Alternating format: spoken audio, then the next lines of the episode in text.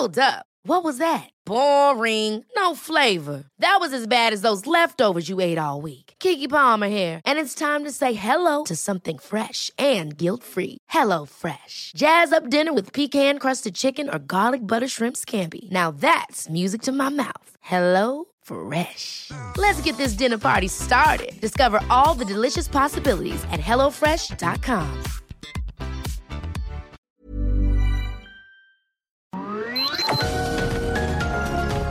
Heraldo Media Group presenta Sergio Sarmiento y Lupita Juárez. Información veraz y oportuna con un toque personal y humano. Por El Heraldo Radio, donde la H suena y ahora también se escucha.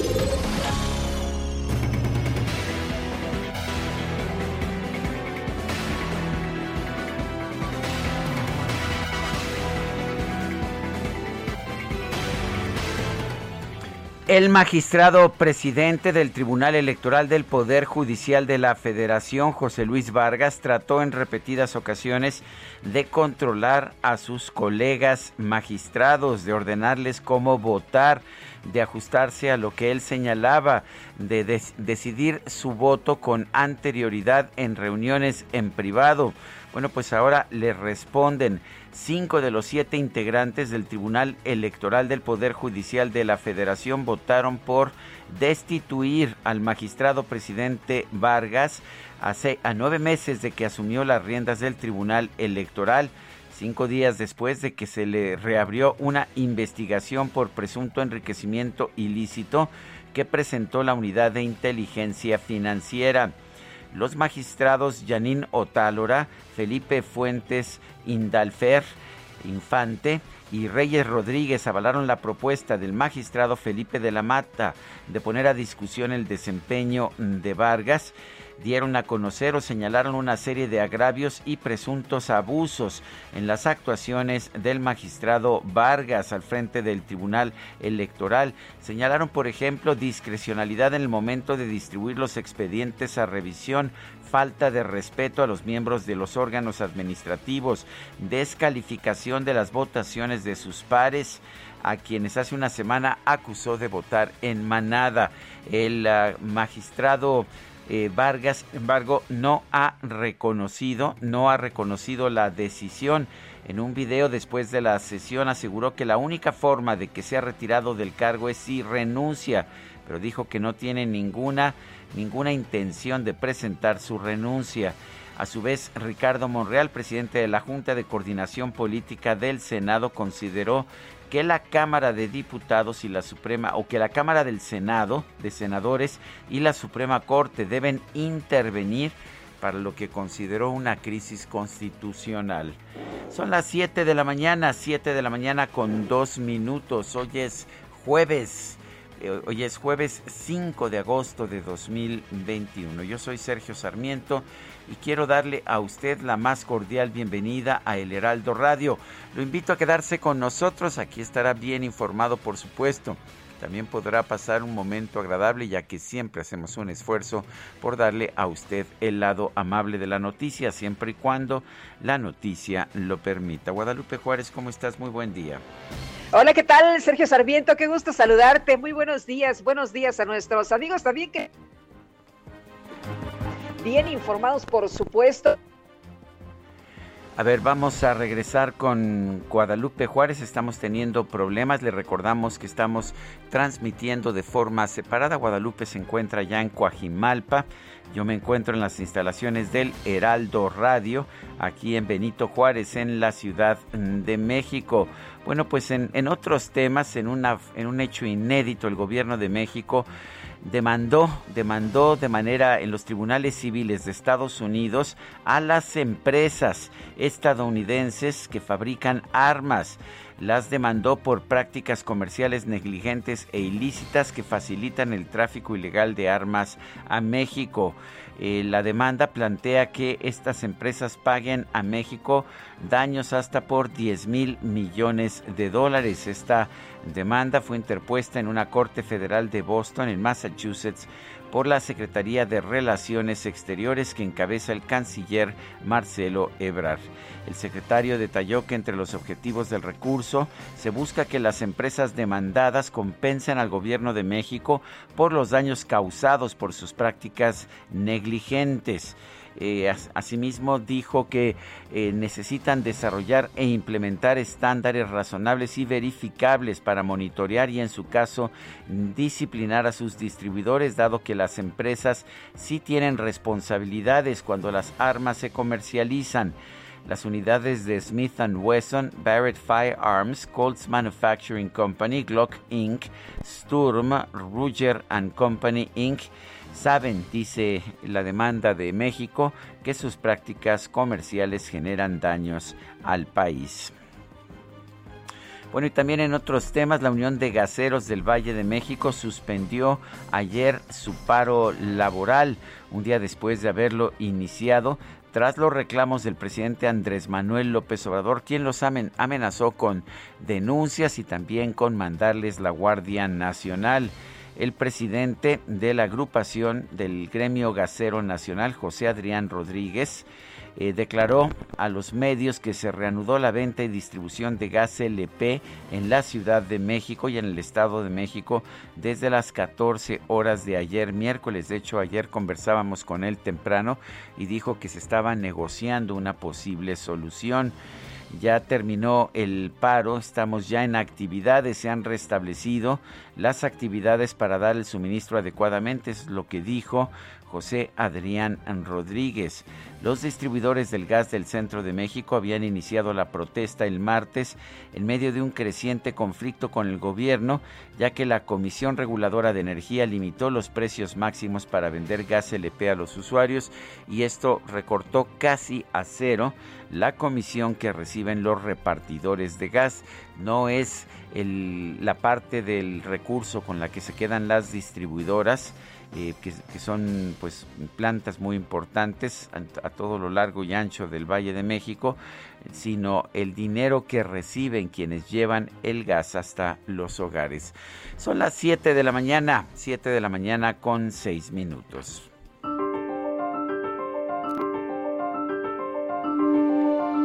Y vamos a la frase del día. Los controles de precios funcionan solo para los políticos. Thomas Soul.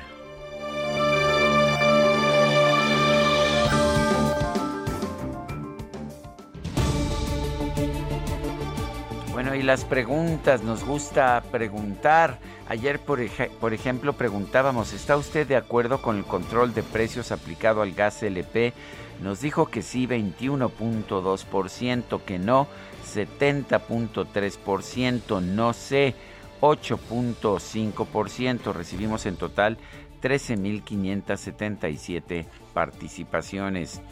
Y esta semana ya coloqué en mi cuenta personal de Twitter, arroba Sergio Sarmiento, la siguiente pregunta. ¿Debe el gobierno ser el juez de lo que digan los medios? Y bueno, pues ahora puse el no por delante. Y en el no, 94.2% nos dice que no, que el gobierno no debe ser el juez de lo que digan los medios, que sí nos está diciendo el 5.1%, no sabemos 0.7%. En 32 minutos hemos recibido 1.254 votos. Las destacadas del Heraldo de México. Eh, vámonos con las destacadas. Itzel González, ¿qué tal? Muy buenos días. Lupita, Sergio, queridos destacalovers, muy buenos días. Excelente jueves, a un brinquito del viernes, a dos brinquitos del fin de semana. Así que, por supuesto, hoy estamos muy felices, muy contentos de que por fin lleguemos casi, casi al fin de semana y como dicen por ahí es jueves, viernes chiquito, así que ya sabe, sigámonos, sigámonos cuidando, pero también vamos a festejar que ya estamos llegando al fin de semana. Sergio Lupita, amigos, por supuesto, muchísima información que se publica esta mañana en el Heraldo de México, así que comenzamos con las destacadas. En primera plana, en presidencia, tribunal realiza cambio. Cinco de los siete magistrados del Tribunal Electoral del Poder Judicial de la Federación votaron para nombrar a Reyes Rodríguez en lugar de José Luis Vargas, quien desconoce la destitución. País, Gobierno de México demanda a fabricantes de armas de Estados Unidos. Marcelo Ebrard pide una compensación de daños por 10 mil millones de dólares. Ciudad de México, presupuesto, Instituto Electoral de la Ciudad de México sin dinero en septiembre. En agosto habrá ejercido 1.586.6 millones de pesos en gasto ordinario, financiamiento, campañas, proceso electoral y consultas ciudadanas. Estados, crisis sanitaria al 70% hospitales en cinco estados. Reportan rápida ocupación de espacios ante la tercera ola. Colima, Nayarit y Durango tienen ocupadas al 100% camas con ventilador. Orbe, la OMS exigen equidad en dosis. Ante tercer refuerzo, piden moratoria a países ricos para tener más vacunados en todo el mundo. Meta tricolor a un juego del podio, la selección quiere la revancha ante Japón y hacerse con el bronce. Y finalmente, en mercados, paro de gaseros, Calvario, rellenar el tanque. Cientos de consumidores intentaron cargar sus cilindros de gas sin éxito. Sergio Lupita, amigos, hasta aquí las destacadas del Heraldo. Feliz jueves. Igualmente, Itzel, muchas gracias. Buenos días. Son las 7 de la mañana con 11 minutos. Vamos a un resumen de la información más importante. Hoy es jueves 5 de agosto de 2021. Este miércoles, seis magistrados del Tribunal Electoral del Poder Judicial de la Federación realizaron una sesión convocada por la magistrada Janine Otálora, quien se asumió como presidenta por Ministerio de Ley. Cinco de ellos aprobaron una moción de censura para revocar el mandato del magistrado presidente José Luis Vargas. Oye, y estuvo, estuvo eh, este, intensa, ¿no? La sesión el día de ayer. Durante esta sesión, el magistrado Reyes Rodríguez Mondragón fue designado como nuevo presidente del Tribunal Electoral. En un video posterior, el magistrado José Luis Vargas, quien pues actuaba como consejero, como, como magistrado presidente, señaló que su gestión al mando del Tribunal Electoral sigue vigente. Dice que la sesión celebrada por sus compañeros es nula de pleno derecho e implica un ejercicio indebido de funciones. La sesión que se llevó a cabo hace unos minutos mediante una plataforma diversa a la institucional y en la cual la magistrada Mónica Soto Fregoso y yo no participamos es nula de pleno derecho.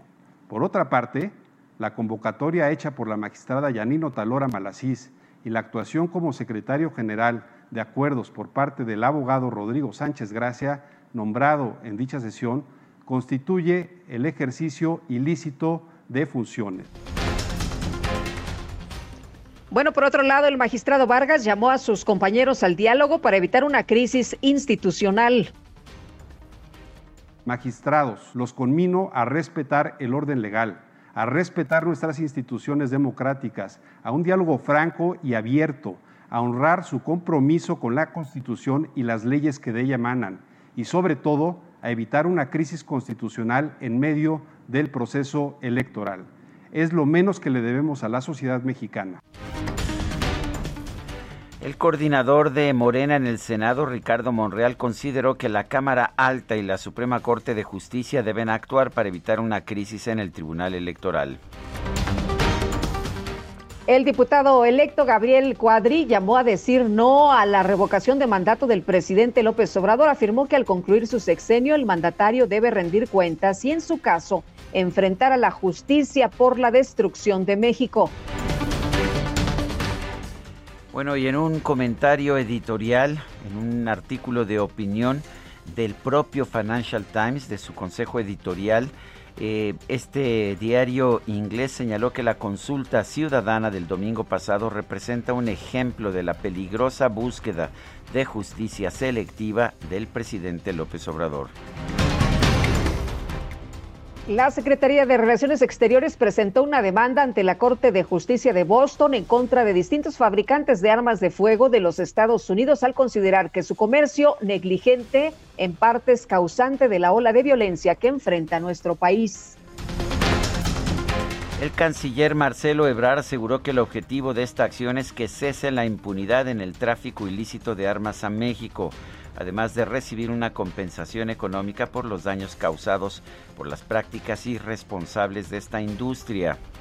Primero, que las empresas demandadas compensen al gobierno de México por los daños causados por sus prácticas negligentes. El monto de esta exigencia será determinado en el juicio. Que desarrollen e implementen estándares razonables, verificables, para monitorear y en su caso disciplinar a sus distribuidores. Bueno, pues el vicepresidente de la Asociación Industrial del Comercio de Armas de los Estados Unidos, Lawrence eh, Kane, señaló que en lugar de buscar un chivo expiatorio en las empresas que sí respetan la ley, el gobierno de México debe concentrar sus esfuerzos en llevar a los cárteles ante la justicia. El senador de Morena, Ricardo Monreal, calificó como oportuna y valiente la demanda que interpuso el gobierno de México en contra de diversos fabricantes de armas de los Estados Unidos. Es eh, correcta, oportuna, valiente, justa, porque es un hecho sin precedente lo que está ocurriendo hoy en México. Haber presentado esta mañana la demanda que bien se aclaró contra los productores o las empresas productoras de armas. El gobernador de Morelos, Cuauhtémoc Blanco, acusó al fiscal general del estado Uriel Carmona de proteger al exmandatario de la entidad Graco Ramírez ante posibles investigaciones en su contra. El gobernador de Guanajuato, Diego Sinué Rodríguez, expresó su respaldo al fiscal general del estado, Carlos Amarripa, investigado por la Unidad de Inteligencia Financiera y quien en distintas ocasiones ha sido cuestionado por el presidente de la República, quien ha pedido al gobernador que lo destituya.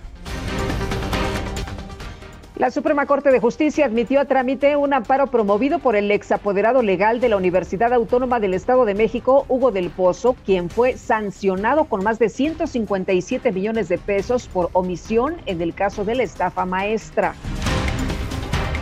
Tras reunirse con autoridades de la Secretaría de Hacienda, el gobernador de Colima, José Ignacio Peralta, señaló que aún no cuenta con los recursos necesarios para pagar la nómina de los trabajadores del Estado. Integrantes de la Coordinadora Nacional de Trabajadores de la Educación en Michoacán realizaron protestas sobre las vías férreas, casetas de peaje e instalaciones públicas del Estado para exigir el pago de salarios atrasados. José Adrián Rodríguez, presidente del Gremio Gasero Nacional, informó que este miércoles concluyó el paro de actividades de distribuidores y comisionistas del gas LP, por lo que ya se reanudó el suministro a los consumidores de la Ciudad de México. El presidente de la Coparmex Ciudad de México, Armando Zúñiga, pidió a todos los involucrados en las protestas de gaseros que concilien sus posiciones en beneficio de la ciudadanía. Y la jefa de gobierno de la Ciudad de México, Claudia Sheinbaum, informó que este miércoles se reunió con funcionarios del gobierno federal para abordar el tema de las protestas de los comisionistas del gas LP. La Secretaría de Movilidad de la Ciudad de México señaló que este miércoles el servicio de la línea 1 del cablebús se vio interrumpido por 10 minutos, esto debido a la explosión de un transformador eléctrico ajeno al sistema. El líder sindical del Instituto Nacional de Enfermedades Respiratorias, Oscar Ramos López, exigió al gobierno federal aplicar una tercera dosis de la vacuna contra COVID-19 a los trabajadores de la salud, luego de que se registraron 94 contagios entre el personal ya inmunizado. Pues difícil, ¿no? Porque el presidente piensa que esto de la tercera dosis es un asunto de consumismo, de capitalismo. Y las autoridades sanitarias de Veracruz informaron que ante la tercera ola de la pandemia en la entidad ya hay 10 hospitales que tienen llenas sus áreas de atención al COVID-19. En su reporte diario sobre la pandemia, la Secretaría de Salud Federal dio a conocer que este miércoles se registraron 20.685 casos nuevos de COVID-19 en todo el país. Además, se reportaron otras 611 muertes. Y la Organización Panamericana de la Salud advirtió que la variante Delta del COVID-19 ya se registra en el 67% de las muestras secuenciadas en México. Los gobernadores de Texas y Florida, Greg Abbott y Ron DeSantis, acusaron al presidente de los Estados Unidos, Joe Biden, de provocar el repunte de casos de COVID-19 en su país por permitir el ingreso de migrantes a través de la frontera con México. Y en información de los deportes, la clavadista mexicana Gaby Agúndez obtuvo el cuarto lugar en la final de plataforma de 10 metros individual. Por momentos pensábamos que se llevaba la de bronce o la de plata, pero bueno, por su parte Alejandra Orozco finalizó en sexto lugar, buen papel de las mexicanas e impresionante, impresionante desempeño de la niña china de 14 años, Sergio, que obtuvo calificación de 10, calificación perfecta. Bueno, y la Major League Soccer de los Estados Unidos presentó su lista de convocados para el duelo de estrellas contra la Liga MX.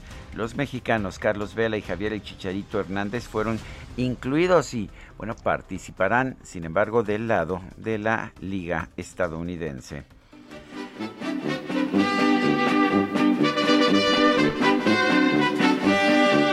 ¿A qué le tiras cuando sueñas mexicano? Hacerte rico en loterías con un millón. Mejor trabaja ya levántate temprano.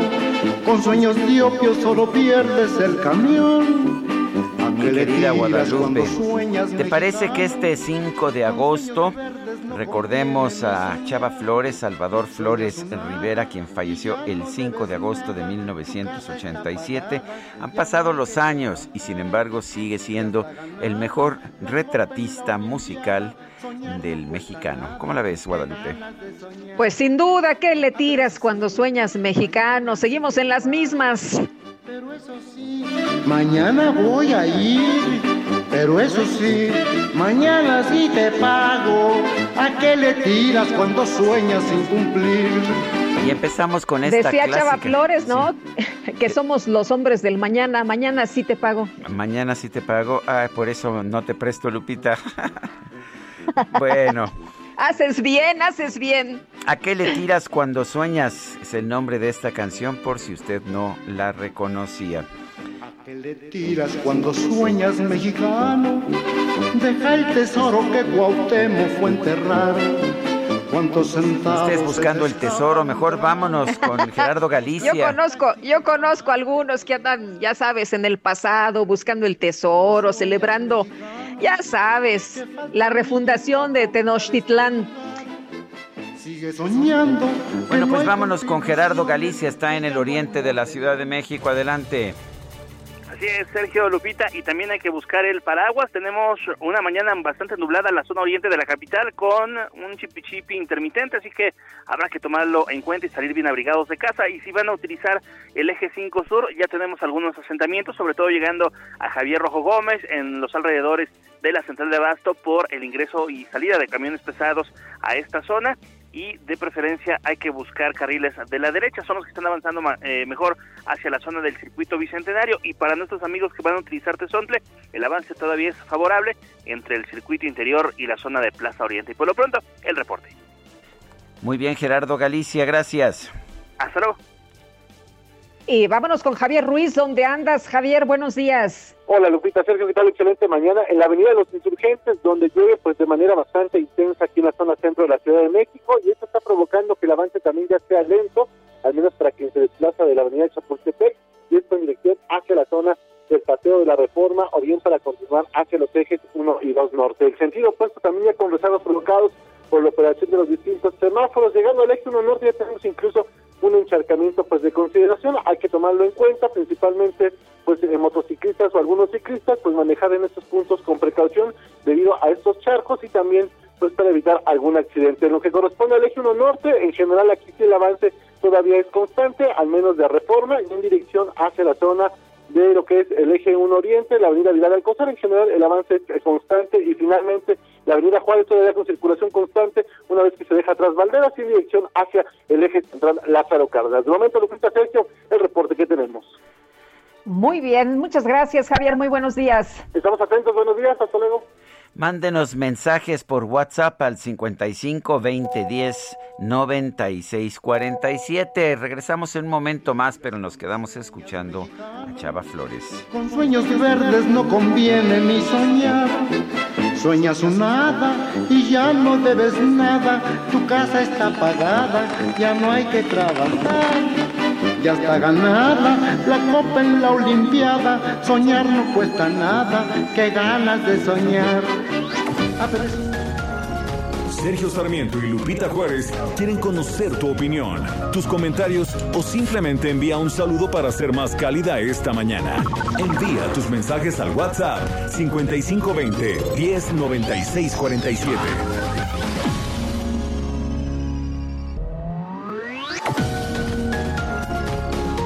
Continuamos con Sergio Sarmiento y Lupita Juárez por El Heraldo Radio.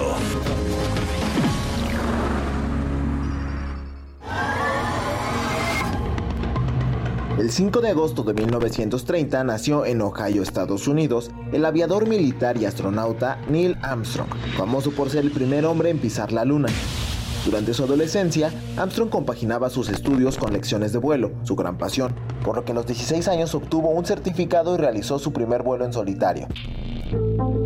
En 1947 comenzó a estudiar ingeniería aeronáutica y dos años después ingresó a la Armada de los Estados Unidos, donde continuó su formación como piloto. En 1955 ingresó a la NASA, entonces conocida como el Comité Asesor Nacional para la Aeronáutica, donde se desarrolló como piloto de pruebas. Once años después, Armstrong tuvo su primera experiencia en el espacio, ya que en 1966 fue designado como comandante de la misión Gemini 8, la cual consistía en un acoplamiento entre dos naves en órbita. Para diciembre de 1968, Neil Armstrong fue designado como comandante de la misión que llevaría a tres astronautas a la Luna, el Apolo 11, el cual despegó de Florida el 16 de julio de 1969 y finalmente, para el 20 de julio, Armstrong alunizó y se convirtió en el primer ser humano en pisar la Luna. Sábado Distrito Federal. Sábado Distrito Federal. Sábado Distrito Federal.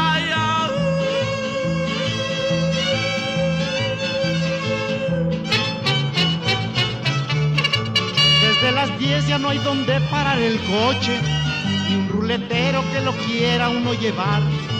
Llegar al centro, atravesarlo es un desmoche. Un hormiguero no tiene tanto animal. Los almacenes y las tiendas son alarde de multitudes que así llegan a comprar. Al puro fiado porque está la cosa que arde. Al banco llegan nada más para sacar. Como que no suenan las cosas muy diferentes de aquellos viejos tiempos en que éramos el Distrito Federal, ¿verdad, Guadalupe? Pues no, mi querido Sergio, ya sea lunes, martes, miércoles, el día que escojas de la semana aparece esto que nos canta Chava Flores de Sábado Distrito Federal. Desde tempranito ya no hayas dónde estacionar el coche. Y eso del hormiguero también, también es muy parecido. La fritanguera que allí pone su comal. Sábado Distrito Federal. Sábado Distrito Federal. ¿Cuántos días dices que falta para el sábado, Guadalupe? Yo, me- Ay, yo- pero- yo sé que decía Itzel González en su muy gustada y comentada sección que faltaban dos brinquitos. Dos brinquitos. Pero ya sabes que no importa, no importa, mi querido Sergio, esta Ciudad de México, ahora CDMX, antes Distrito Oye, Federal. no, no suena igual, ¿verdad? Sábado igual. CDMX, como que no suena igual No, que sábado un Distrito un- Federal. Un, poco, un poco complicado. Es que los Oye. políticos nunca toman en cuenta las cosas importantes cuando hacen sus cambios.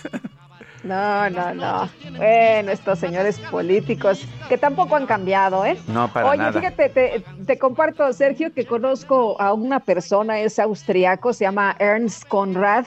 Eh, lleva muchos años viviendo en México y canta estas de Chava Flores con un sentimiento. Pues un saludo a Ernst que no conozco, pero ya me has platicado de él. Dile que pues que un sábado nos invite a echarnos el alipus. me parece muy bien. Tenemos mensajes de nuestro público.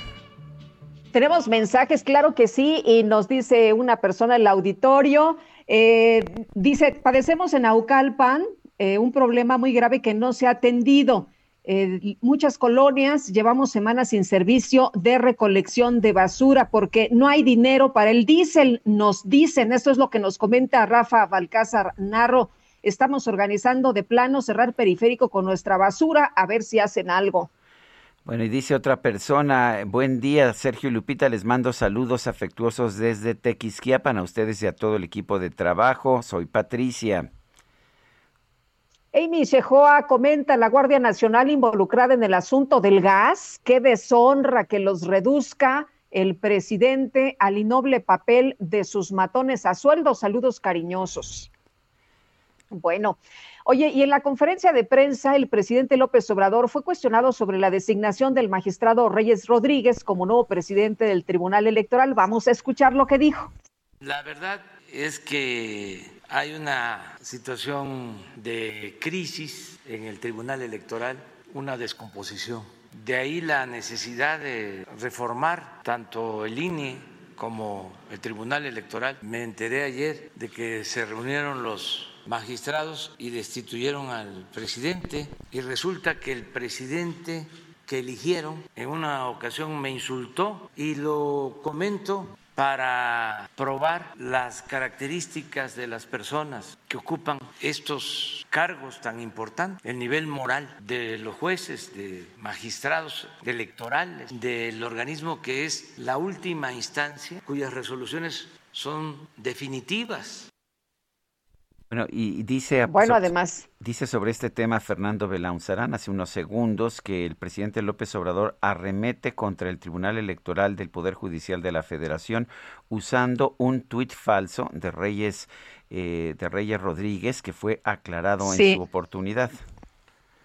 Así es, Sergio, y todo el mundo dice, a ver bueno, si no lo meten al, al, quién es quién en las mentiras, ¿verdad? Sí. Fíjate, a lo mejor lo vemos el próximo miércoles. Oye, Marta Tagle, la diputada, también en su cuenta de Twitter dice, ¿de verdad Jesús Ramírez Cuevas le haces eso al presidente López Obrador dándole por bueno un tuit falso del nuevo presidente del Tribunal Electoral del Poder Judicial de la Federación?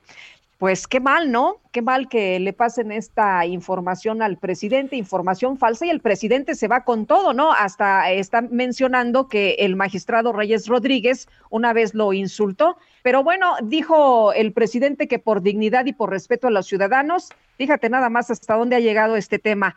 Ellos mismos deberían de renunciar, es lo que dice el presidente sobre un órgano autónomo.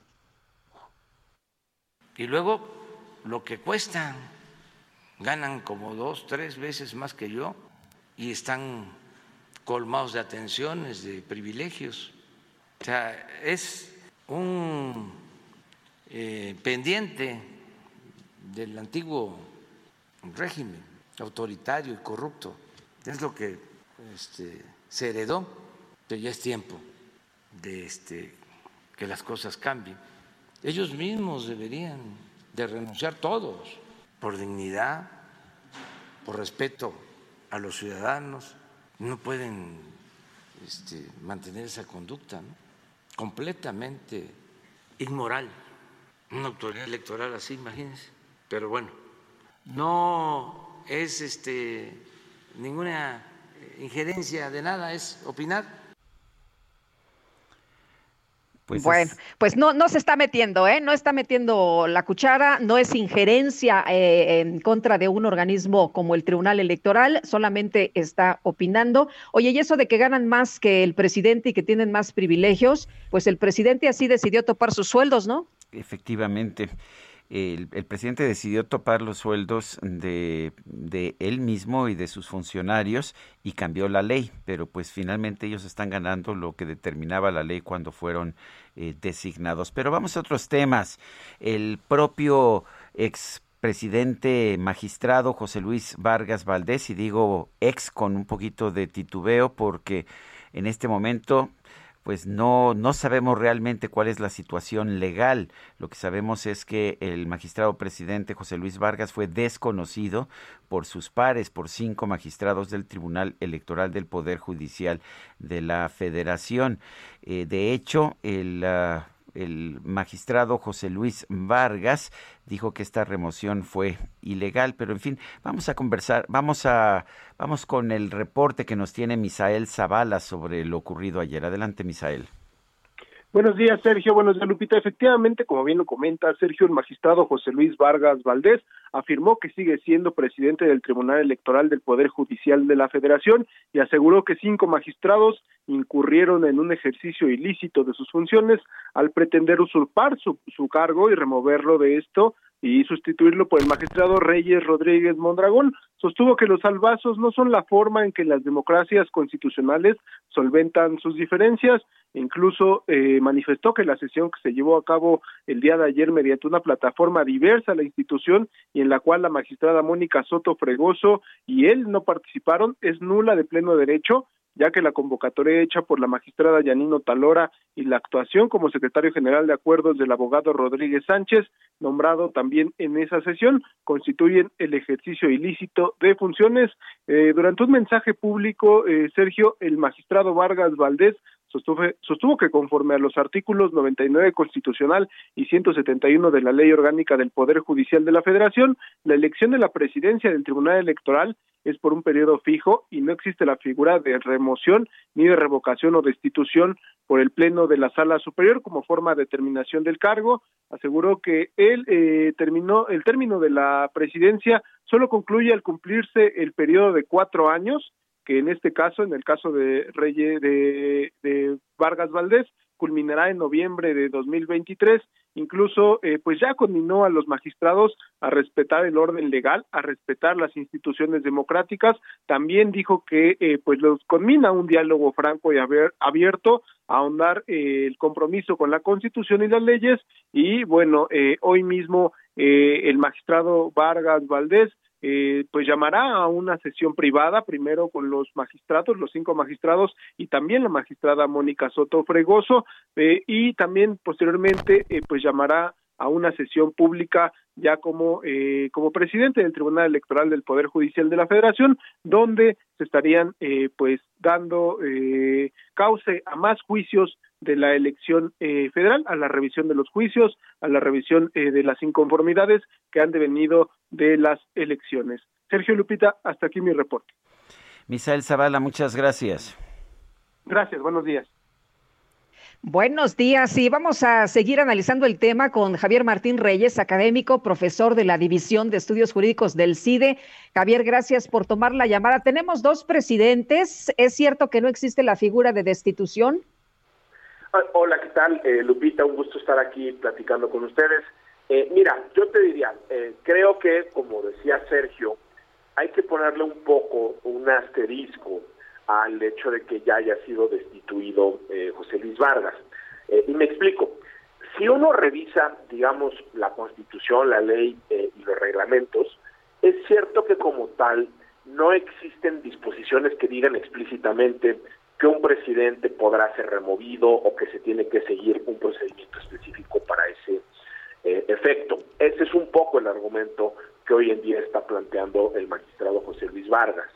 Pero lo cierto también, Sergio Lupita, es que la mayoría de cinco magistrados lo que alega, creo que de manera razonable, es que ellos tienen, entre otras, la obligación por velar por el adecuado funcionamiento del Tribunal Electoral, ¿no?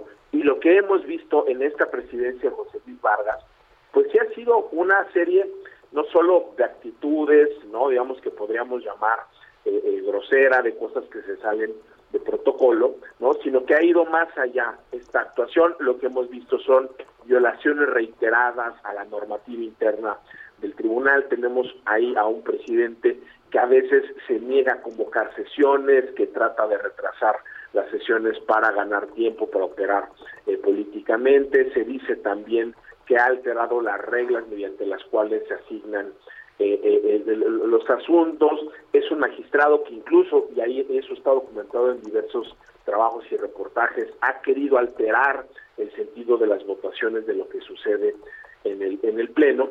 Entonces, frente a una presidencia que ya no solo es errática, sino que ha caído en la ilegalidad, creo que hay cinco magistrados que hacen un planteamiento sensato de decir, a ver, aquí el presidente está constituyéndose en un obstáculo para que nosotros podamos cumplir con esa obligación y es al amparo precisamente de esas normas explícitas que entonces la mayoría eh, lo resuelve.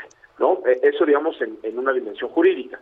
Ahora, si me preguntan en una dimensión ética y política, pues a mí me queda clarísimo que en un órgano colegiado, cuando el presidente que fue electo por sus pares pierde la confianza de cinco de los otros seis integrantes, yo creo que cualquier persona, eh, digamos, con un mínimo de responsabilidad institucional, pues ya hubiera presentado la renuncia, solo que, pues en el caso de José Luis Vargas, eso no, no lo hemos visto, Sergio Lupita.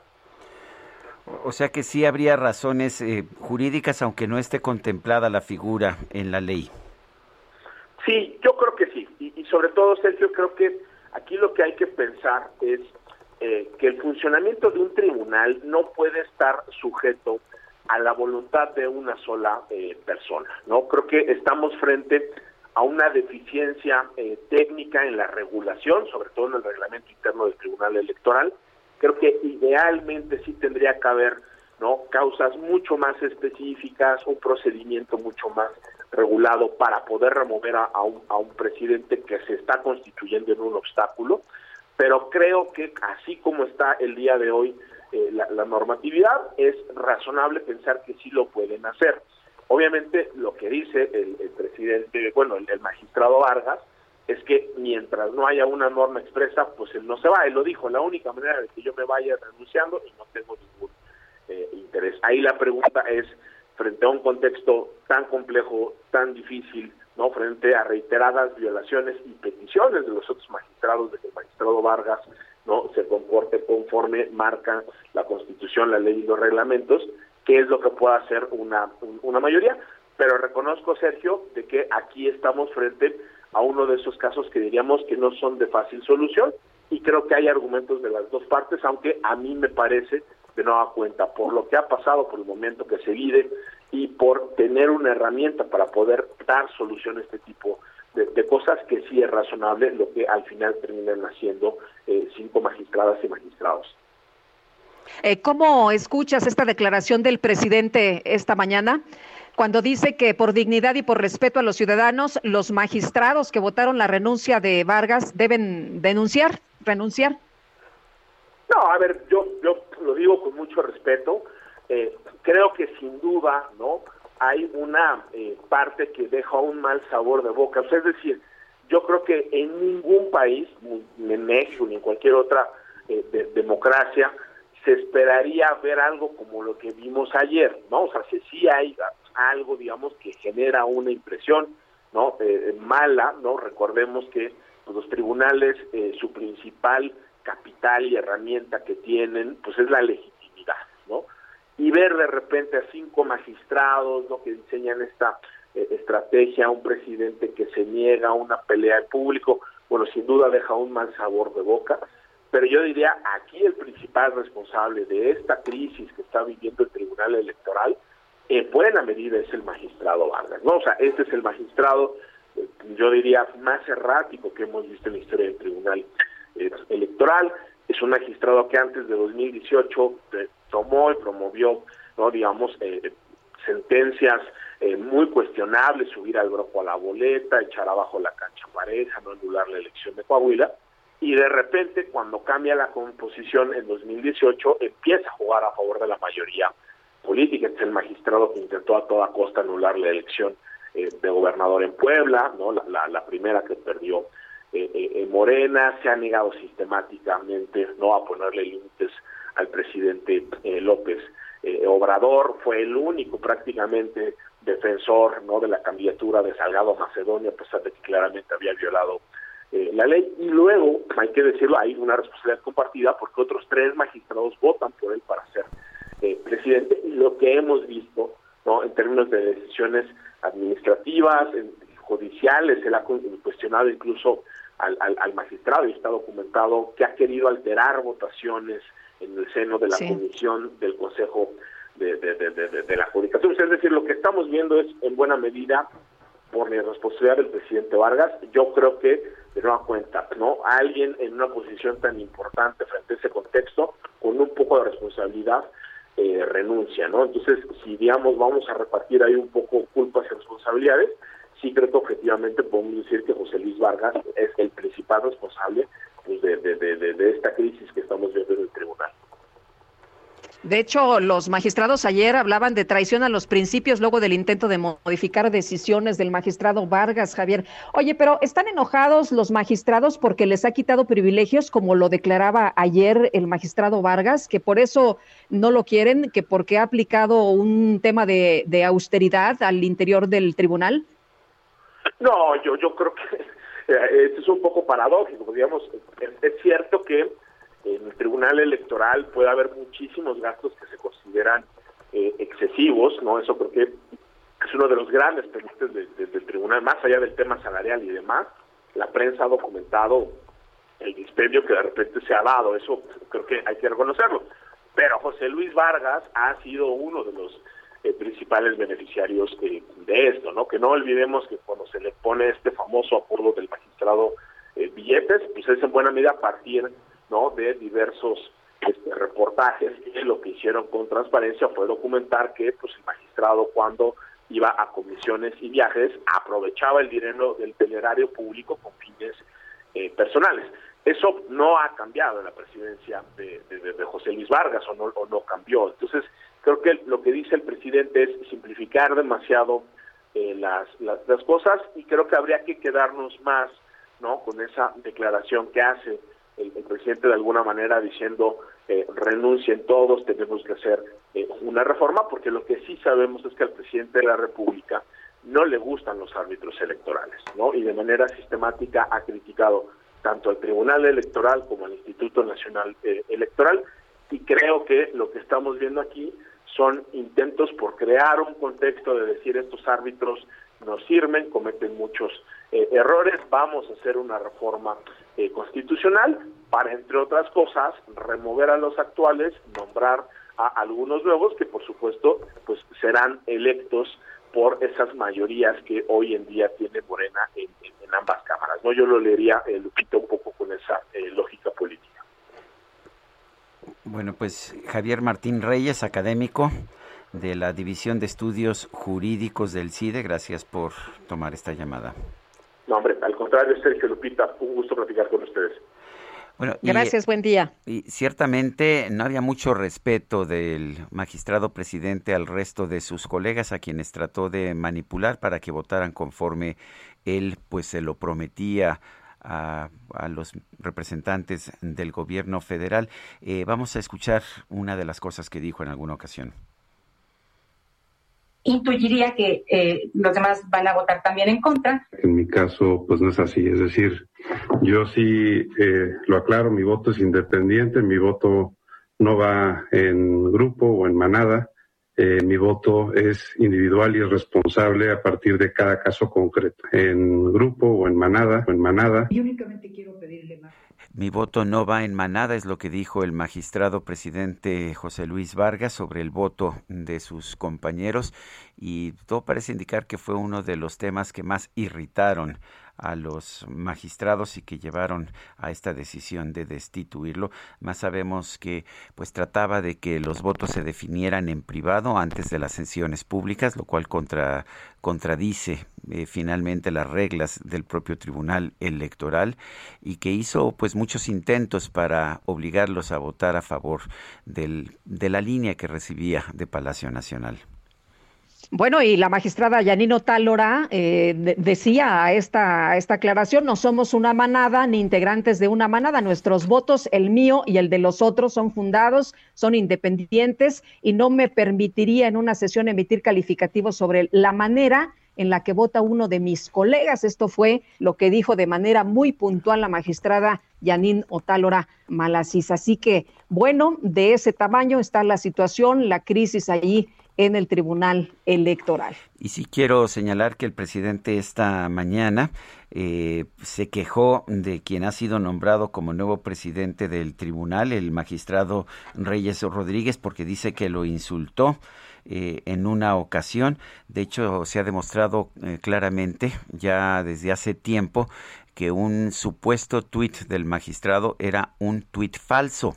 Esperemos que pues que Elizabeth García Vilchis no presente esta afirmación del presidente la próxima semana en el quién es quién en las mentiras.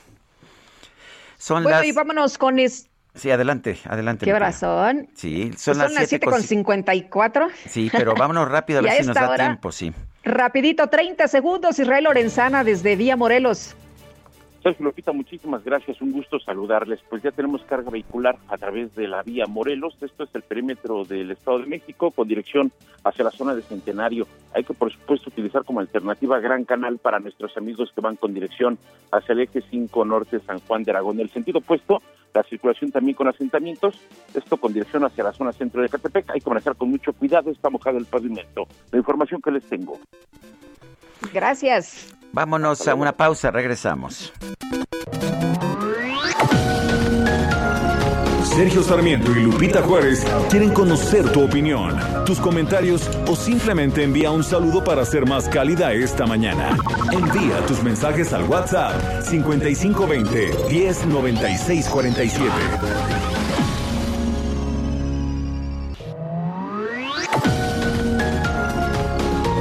Continuamos con Sergio Sarmiento y Lupita Juárez por El Heraldo Radio.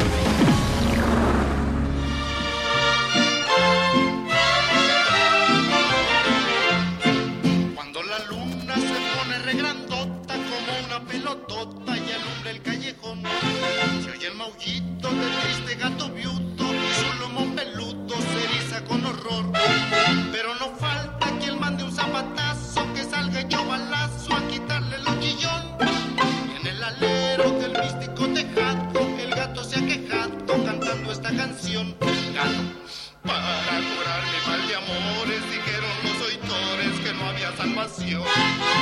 Ahora me dicen gato viuto porque una gata pudo quitarme lo chiquión. Ay, que no nos quiten lo chiquión, mejor. es el gato viudo. El gato viudo, hombre, pobrecito, gato viudo. Estamos escuchando. Oye, me encanta. Estamos escuchando a Chava Flores. Hoy es el aniversario de su fallecimiento. Y también estoy recordando a mi madre hoy. Sería su cumpleaños. A doña Violeta. Claro que sí. Doña Violeta, sí. Hoy la estaremos recordando todos. Claro que sí. Tenemos mensajes de nuestro público. Tenemos mensajes, Sergio, y también algunas fotografías, porque después de la lluvia se ha dejado ver algunos arcoíris y Sandra Valdés desde Acapulco nos comparte uno que está espectacular. Así que gracias a todos por compartir las imágenes esta mañana, que parece, pues parece invierno, ¿eh? Acá por la hermana República de Coajimalpa está todo llovido, todo mojado, todo nublado, mi querido Sergio. Pues efectivamente, y nos dice Juan Manuel de Ciudad de México, después del fracaso de la reciente consulta, López Obrador se pasará la mayor parte del reality show promoviendo el referéndum para que siga o deje la presidencia. Si pierde, aceptará el resultado. Si pierdes, aceptarás el resultado. Saldrás con tu cuento de que fue un fraude o un mal manejo del INE. Es lo que nos dice Juan Manuel CDMX. Lo de Gario Morales Escobar dice, listo para escucharlos. Excelente jueves. Saludos desde Jalostoc en Tlaxcala. Dice Víctor Hugo Cervantes Santos, pasando lista de presente desde Guadalajara. Prepárense, gran equipo de Sergio y Lupita para un buen fin de semana mañana. Son las 8 de la mañana con tres minutos. Vuela a Puerto Vallarta con Viva. El pronóstico del tiempo. Sergio Sarmiento y Lupita Juárez. Alex Ramírez, meteorólogo del Servicio Meteorológico Nacional de la Conagua, ¿qué nos tienes adelante? Hola, muy buenos días, Sergio Lupita. Pues les mando un saludo a ustedes, a la gente que nos escucha, y les comento que para hoy tenemos que el frente número 62, el cual se encuentra fuera de temporada, se extenderá sobre el noreste de México y ocasionará probabilidad de lluvias fuertes en Tamaulipas, con puntuales intensas acompañadas de descargas eléctricas, posible caída de granizo y posible formación de torbellinos en Coahuila y Nuevo León. Asimismo, un canal de baja presión se extenderá sobre el occidente del país e interaccionará con el paso de la onda tropical número 18, la cual recorrerá el sureste del territorio nacional y originará lluvias fuertes a muy fuertes con actividad eléctrica y posible caída de granizo en el noroeste, occidente, centro y sur del país, incluido el Valle de México, con tormentas puntuales intensas en Durango, Jalisco, Michoacán y Guerrero. Mientras que para el sureste se pronostica que un segundo canal de baja presión originará probabilidad de chubascos y lluvias puntuales fuertes a muy fuertes sobre el oriente y sureste del país, con tormentas puntuales intensas en Oaxaca y Chiapas. Finalmente se mantendrá el ambiente caluroso a muy caluroso en el noroeste de México, con temperaturas máximas de 40 a 45 en Sonora y pudiendo superar los 45 en Baja California. Y bueno, para la Ciudad de México se pronostica cielo nublado la mayor parte del día, con lluvias aisladas durante esta mañana y con lluvias puntuales fuertes por la tarde y noche, las cuales se acompañarán de descargas eléctricas y posible caída de granizo. En cuanto a la temperatura máxima, se pronostica sea de 23 a 25 grados centígrados y la mínima será de 13 a 15 grados centígrados. Esta es la información que tenemos. Que tengan un excelente día. Muchas gracias, Alex Ramírez. Hasta luego. Viva presentó Vuela a Puerto Vallarta con Viva.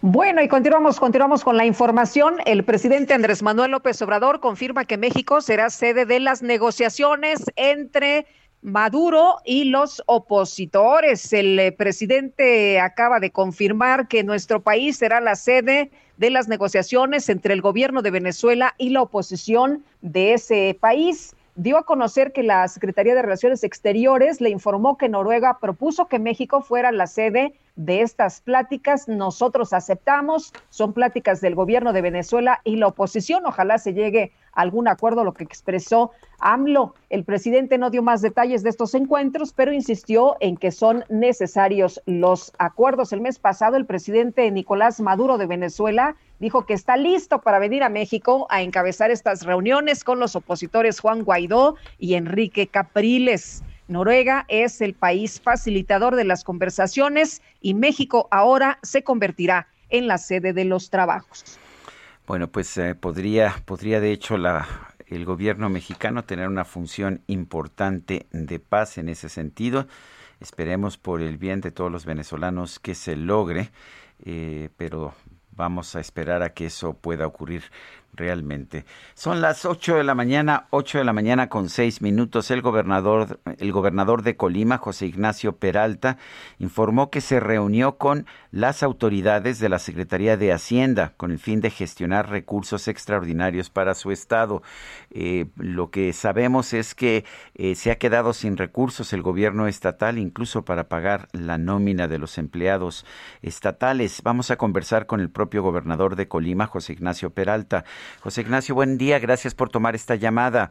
Cuéntanos cuál es la situación, por qué es necesario buscar este recurso extraordinario de la federación. Eh, Sergio, muchas gracias, muy buenos días, te luego con gusto a ti, a tu auditorio. Mira, te platico, cuando tienes un problema de crisis, una, una, una crisis de liquidez, pues esto básicamente se deriva o de que hay una caída en los ingresos o un aumento en el gasto, ¿no? En la parte de gasto nosotros no tenemos problema. Eh, sí ha habido un aumento derivado básicamente del COVID-19, gastos en salud que no se tenían programados, pero todo lo demás está en orden, incluso la nómina ha venido a la baja. Entonces hay disciplina y hay orden en el gasto, los no previstos, no programados se derivan fundamentalmente del tema de salud, que sí es una cantidad importante, y que no estaban programados. Ese es uno de los problemas. En segundo lugar, en la parte de los ingresos, ha venido dándose una disminución de los ingresos por abajo de lo programado, ¿no? Nosotros sí estamos recibiendo puntualmente las participaciones de acuerdo a la fórmula, que también tenemos un problema con la fórmula porque la población en Colima ha crecido menos que la del resto del país, de tal manera que el coeficiente se ha venido cayendo y esto nos ha generado con menores participaciones a las programadas, ¿no? Entonces, pues esto nos ha llevado a un problema de liquidez. En diciembre del 2020 no teníamos dinero para pagar eh, los aguinaldos, que normalmente al cierre de cada año, bueno, se hacen gestiones para poder obtener recursos extraordinarios. No los pudimos obtener, tuvimos que irnos a través de un crédito quirografario, pagamos los aguinaldos, no hubo crisis en diciembre, decir, los aguinaldos se pagaron, pero pues cerramos el 2020 con una enorme cantidad de créditos de corto plazo, que de acuerdo a la ley teníamos que dejar en cero, es decir, totalmente liquidados en siete meses, que es julio, porque son tres meses antes de que concluya el periodo constitucional. Entonces, pues hicimos toda una gestión para lograr recursos extraordinarios, no los conseguimos, pagamos los créditos quirografarios, están en cero, cumplimos con la ley, pero nos quedamos sin liquidez. Entonces, esa es la explicación pues que le estamos dando a la Secretaría de Hacienda, que conocen muy bien nuestros números, nos han atendido, nos han escuchado, conocen nuestra situación, y bueno, estamos en, en la gestión de los recursos extraordinarios que buscamos en diciembre, que no se dieron, y que esperemos que se den en este momento es solamente tapar el hueco que se hizo en diciembre para que podamos salir adelante de aquí hasta octubre, que es cuando concluye mi periodo constitucional. José Ignacio, ¿desde cuándo no se le paga a las personas del, del gobierno, a los trabajadores? Del viernes pasado, es una crisis que lleva seis días. Eh, la primera quincena de julio se cubrió perfectamente, el problema fue la segunda quincena yo salí, di la cara, dije con toda claridad que no se podía, que había una crisis de liquidez, di las razones y estamos haciendo pues todo el esfuerzo, todas las gestiones para pagar los, los sueldos y los salarios. Es un derecho de los trabajadores, eh, yo he manifestado solidaridad y compromiso con ellos, eh, se les va a cumplir, no tengo ninguna duda y estoy seguro que esta crisis de liquidez la vamos a superar, es una crisis temporal y es una crisis que vamos a superar para continuar pagándole los sueldos a los trabajadores. ¿Cómo están reaccionando hasta este momento los sindicatos de trabajadores y el propio personal que labora en el Estado? Bueno, pues muy complicado, claramente están molestos, eh, han tomado algunas avenidas en las principales ciudades, incluso carreteras federales, lo cual pues es complicado, es preocupante porque la carretera federal es la que desahoga pues toda la carga de importación y exportación del puerto de Manzanillo, eso es un tema yo diría hasta de seguridad nacional, eh, pero bueno, pues ellos están en su derecho de manifestarse de su inconformidad por esta situación. Esto también lo hemos eh, externado a las autoridades federales. El día de ayer tuve una conversación con la secretaria de Gobernación, está consciente también de esta situación. Y bueno, pues estamos trabajando en equipo en colaboración con el gobierno federal para poder resolver esta crisis. Oye, pero no te han dicho que sí, ¿verdad? La Secretaría de Hacienda, ¿qué te comentó? Bueno, yo, yo veo señales muy positivas. La verdad es que se ve, se ve con optimismo que esto sí se va a resolver. No hay una conclusión definitiva que me diga, mira, te vamos a apoyar con tanto tal día. Eso no ha sucedido, pero las señales son buenas. Hay sensibilidad, hay conciencia, hay claridad. Nosotros hemos eh, pues pasado toda la información, insisto, no hay un desorden en el gasto, no hay una indisciplina en las finanzas públicas es un problema de la caída en los ingresos y del incremento en el gasto exclusivamente por el tema de salud. Y qué bueno que dices esto, porque lo primero que se piensa es que se hizo mal uso del recurso, ¿no? Bueno, eh, hay en, el debate político que lamentablemente muchas veces se denigra la política, hay todo tipo de comentarios. Eh, la realidad es esa, eh, hemos sido muy transparentes, Hacienda tiene toda la información y sabe perfectamente bien pues cómo están nuestros números. Es un tema bastante técnico y yo no dudaría, no puedo hablar por nadie más, pero no dudaría que en otras entidades federativas, sobre todo quienes estamos concluyendo los mandatos constitucionales y estamos por ley obligados a dejar los créditos de corto plazo en cero, pues estén pasando por situaciones muy similares. No, lo que hace esta ley es que cierra, cierra las posibilidades de acceso al crédito, eh, nos quita liquidez porque nos obliga a liquidar los quirografarios y se tiene que trasladar el pasivo pues a otra a otra instancia dentro del rubro de gasto, ¿no? Esa es una cosa pues que no se previó de manera adecuada en la ley y que está generando estas consecuencias. José Ignacio, ¿cuántos recursos, de cuánto estamos hablando para que salgas bien eh, y, que la gente tenga sus pagos? Mira, son dos conceptos los que le planteamos a la Secretaría de Hacienda. Uno es un eh, eh, apoyo con recursos extraordinarios de aproximadamente 800 millones de pesos y la otra es concluir ya con un tema que venimos trabajando desde hace más de un año con la Secretaría de Hacienda, Iván Obras, que es eh, pues la dislocación del bono cupón cero, ¿no? que eso va a representar una liquidez de aproximadamente 160 millones.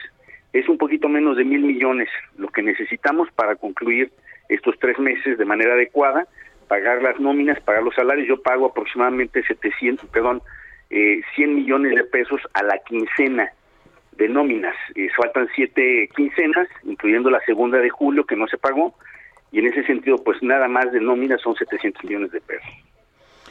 Yo, yo quiero agradecerte, José Ignacio Peralta, gobernador de Colima, el haber conversado con nosotros esta mañana. Muchísimas gracias, Sergio Lupita. Les mando un fuerte abrazo. Quedo a sus órdenes. Gracias. Gracias. Buenos días. Buenos días. Bueno, pues ah, continuamos, Lupita. Sí, resulta que el gobierno de México demandó a compañías que fabrican armas de fuego en los Estados Unidos debido a los daños que causan al país por comercio negligente cuando las armas llegan de manera ilegal. Esto fue lo que se comentó el día de ayer por parte del secretario de, eh, la, de la Cancillería de Relaciones Exteriores, el eh, señor Marcelo Ebrard, y bueno, se habló, se habló de lo que está haciendo México y también de lo que del esfuerzo que se está haciendo en México y en Estados Unidos. Liliana Olives, directora de litigios uno de la Secretaría de Relaciones Exteriores. Liliana, muchas gracias por conversar con nosotros esta mañana. Buen día. Buenos días, Lupita. Buenos días, Sergio. Un placer estar con ustedes. Es inusitado una es inusitado una demanda de esta naturaleza, ¿no es así? Eh, eh, ¿Cuáles son las perspectivas de que realmente pueda fructificar allá en los tribunales de Estados Unidos? Eh, así es, Sergio. Em, se trata de la primera ocasión en la que un gobierno extranjero eh, presenta una demanda civil en contra de eh, las empresas, de empresas involucradas en la producción, distribución y comercialización de armas de fuego. Eh, nuestras expectativas pues son muy positivas en cuanto a que los hechos ahí están, eh, los hechos son indiscutidos y nuestros argumentos jurídicos también son bastante sólidos. Y más allá de, del resultado que nosotros esperamos, evidentemente sea exitoso el resultado del litigio, eh, creemos que el gobierno mexicano actúa como un actor responsable al demandar a las empresas en su propia jurisdicción, porque estaremos jugando con las reglas del juego en Estados Unidos, en donde ellos pueden hacer valer todos los derechos tanto derivados de la segunda enmienda como de la legislación en materia de armas. Así que, pues, eh, somos muy optimistas por, por, por en cuanto a este, el resultado del litigio. Eh, Liliana, al iniciar la participación, el canciller Ebrar decía que eh, ¿para qué para qué buscar esto? ¿Cuál era el propósito? Eh, ¿Lo puedes compartir con el auditorio? ¿Para qué se busca esto? Con mucho gusto, Lupita. Em, pues como como ayer lo mencionaba el canciller Ebrard en su intervención durante la rueda de prensa, el gobierno de México ha tomado todo tipo de medidas razonables, las medidas dentro de su alcance para detener no solo el flujo el flujo ilícito de armas a nuestro país, sino para detener a los grupos de la delincuencia que utilizan esas armas traficadas ilícitamente. Por su parte, el gobierno de Estados Unidos también ha tomado las medidas a su alcance para hacerlo, pero en la ecuación hay un actor que está faltando y ese actor son las propias empresas cuyas prácticas negligentes en la producción, eh, publicidad y comercialización de armas pues eh, han permitido, han facilitado eh, el tráfico de las mismas hacia nuestro país. Entonces, el objetivo principal es incluir en la ecuación a este tercer factor, a las propias empresas, para lograr los objetivos de, seguridad que tenemos planteados eh, los países de ambos lados de la frontera. El, el, de hecho, en, en, Estados Unidos hay una enmienda constitucional, la segunda enmienda constitucional, que garantiza el derecho de, de portar y, y, poseer armas. No, no va a proteger esto a los, a los fabricantes de las armas. Tienen un derecho constitucional no solamente pues a fabricarlas, sino a venderlas. Así es, Sergio. Eh, de hecho, eh, el, cuerpo de la propia demanda es muy cuidadoso en subrayar que, que nuestro litigio no va en contra de, los derechos que, que, se derivan de la segunda enmienda constitucional de Estados Unidos, ni en contra del Estado, digamos, del propio Estado norteamericano sino en contra de las prácticas negligentes de las empresas y los daños que ocasionan en México. Dicho en otras palabras, eh, los grupos de la delincuencia organizada en México no tienen derechos de la segunda enmienda y por ello los eh, distribuidores de armas no pueden hacer valer su derecho, sus derechos derivados de la segunda enmienda para alimentar el poder de, juego, de fuego de la delincuencia organizada en México. Digamos que eh, el, factor esencial de nuestra demanda es la no aplicación eh, en México de esos derechos, de esos derechos a favor de la delincuencia organizada. Eh, Liliana, se hablaba de restitución y devolución de las ganancias. Sin embargo, la respuesta por lo pronto eh, del vicepresidente de la Asociación Industrial de Comercio de Armas de los Estados Unidos, eh, Lawrence Kane, dice que, pues, en lugar de buscar un chivo expiatorio, el gobierno de México se concentre en llevar a los cárteles ante la justicia. ¿Cómo ven ustedes estas primeras respuestas, reacciones? ¿Esperaban? Sí, la verdad, Lupita, eh, sí, sí esperábamos reacciones de, eh, digamos, en la línea del comunicado que, lanzó esta organización la, tarde de ayer. Y pues eh, en el mismo sentido del comunicado en respuesta de la Cancillería ayer por la tarde, nosotros deseamos luchar esta batalla en los tribunales en Estados Unidos y no en los medios de comunicación. Creemos que el derecho nos asiste y como les anticipaba desde el inicio de esta conversación, los hechos son muy son muy claros y pues son indisputables. Así que pues serán los tribunales los que decidirán si México ha tomado las medidas razonables y las empresas no lo han hecho para detener este este fenómeno que tan pernicioso que es el tráfico ilícito de armas. Muy bien, Liliana, muchas gracias por conversar con nosotros esta mañana. Mucho gusto, Lupita. Gracias a ustedes, eh, Lupita, Sergio, y buen día a ustedes ese auditorio. Bueno, pues eh, lo que decía ayer el secretario de Relaciones Exteriores, Marcelo Ebrar, es presentamos demanda contra fabricantes y vendedores de armas utilizadas para cegar vidas en México. Buscamos reparación del daño y que abandonen su negligencia e irresponsabilidad. Será resuelta en los tribunales de Boston, en los Estados Unidos. Interesantes dos o tres cosas. En, en Estados Unidos hay libertad de, de comprar, de poseer, de transportar armas en México no. En México existía esta libertad en el artículo 10 de la Constitución, pero fue restringida en 1971.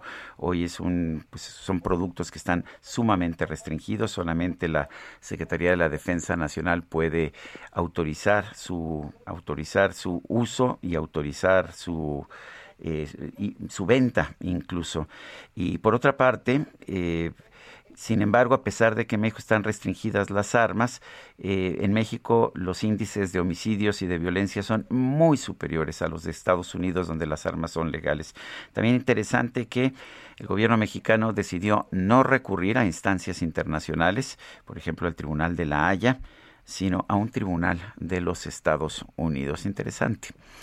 Son las 8 con 21 minutos. El presidente, de, el presidente de la República, Andrés Manuel López Obrador, señaló que la demanda en contra de 11 fabricantes de armas en Estados Unidos no es un asunto injerencista ni va en contra del gobierno de Joe Biden. Vamos a escuchar. curso seguramente en Estados Unidos a esta denuncia y que nos apeguemos a la legalidad. No es un hecho injerencista, no es contra el gobierno de Estados Unidos, es un procedimiento civil porque nos afecta el que no haya control sobre la venta de las armas, no es ir en contra de la enmienda que les da el derecho a los estadounidenses de portar arma, sino la forma en que se fabrican y se venden este, estas armas que llegan a nuestro país y causan muertes, porque no hay ninguna limitación, ningún control, compran hasta por internet, pero estamos hablando de Barrett 50 y de armas eh, de alto poder que se introducen al país. Entonces, Creo yo que eh, el juzgado de Boston, que va a atender este asunto, va a resolver. No es algo que eh, se tenga que resolver pronto, se va a pedir toda la información. Bueno, pues es lo que dijo el presidente de la República. Adelante, Guadalupe. Pues vámonos con Gerardo Galicia desde la zona oriente de la Ciudad de México. Gerardo, adelante. Así es, Lupita, excelente mañana, Sergio. Y lo que encontramos en el viaducto son ya bastantes contratiempos una vez que se llega a la avenida Congreso de la Unión y si tienen como destino la casada de Tlalpan, el eje central, ya van a avanzar prácticamente a vuelta de rueda. Además, a esta altura ya comienza a sentirse un ligero chipi chipi, así que habrá que tomarlo con mucha paciencia y precaución. El sentido opuesto del viaducto está avanzando bastante, bastante bien. Se mantiene como buena opción para poder llegar al aeropuerto internacional de la Ciudad de México. Y si se van a incorporar a la calzada San Antonio Abad con dirección a la zona centro, ya tenemos una arteria completamente saturada de vehículos. Por lo pronto, el reporte, seguimos muy, muy pendientes. Gracias, Gerardo. Hasta luego. Bueno, son las 8 de la mañana con 24 minutos, 8 con 24. Vamos a una pausa. Guadalupe Juárez y Sergio Sarmiento estamos en el Heraldo Radio y le recordamos nuestro número para que nos mande usted mensajes de WhatsApp 55 20 10 96 47. Regresamos. Falta que él mande un zapatazo, que salga yo balazo a quitarle los chillón. En el alero del místico tejado, el gato se ha quejado cantando esta canción. Para curar mi mal de amores, dijeron los oitores que no había salvación.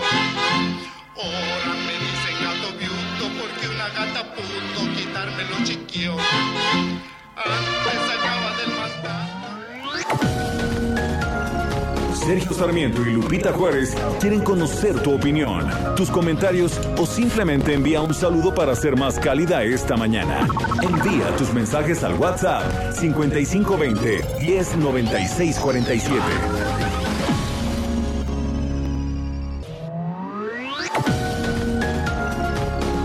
Continuamos con Sergio Sarmiento y Lupita Juárez por El Heraldo Radio.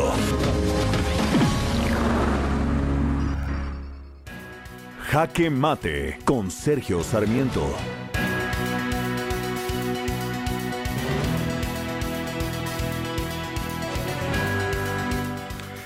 Durante mucho tiempo los gobiernos de México han tratado de culpar a los Estados Unidos de la violencia que existe en nuestro país y siempre han dicho que el problema de la violencia en México es culpa de las armas que llegan a nuestro país provenientes de Estados Unidos. Sin embargo, no hay ninguna razón para creerlo.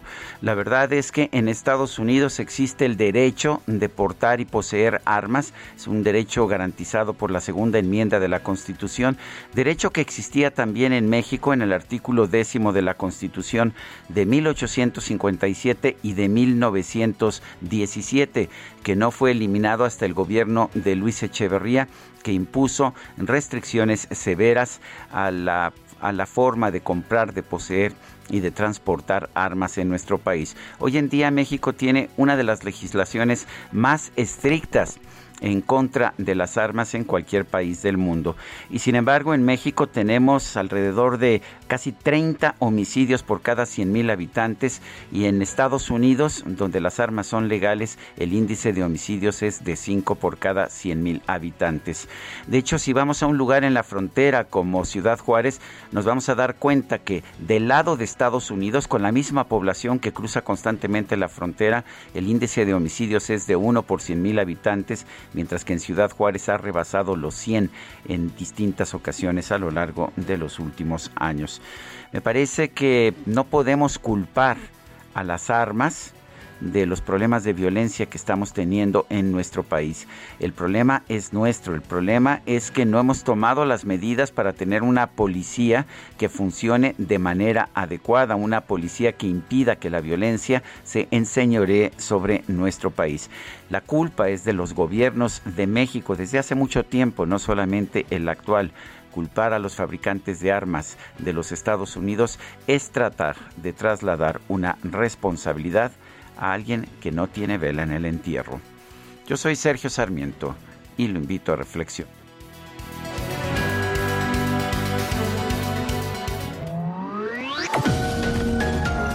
Para Sergio Sarmiento tu opinión es importante. Escríbele a Twitter en arroba Sergio Sarmiento.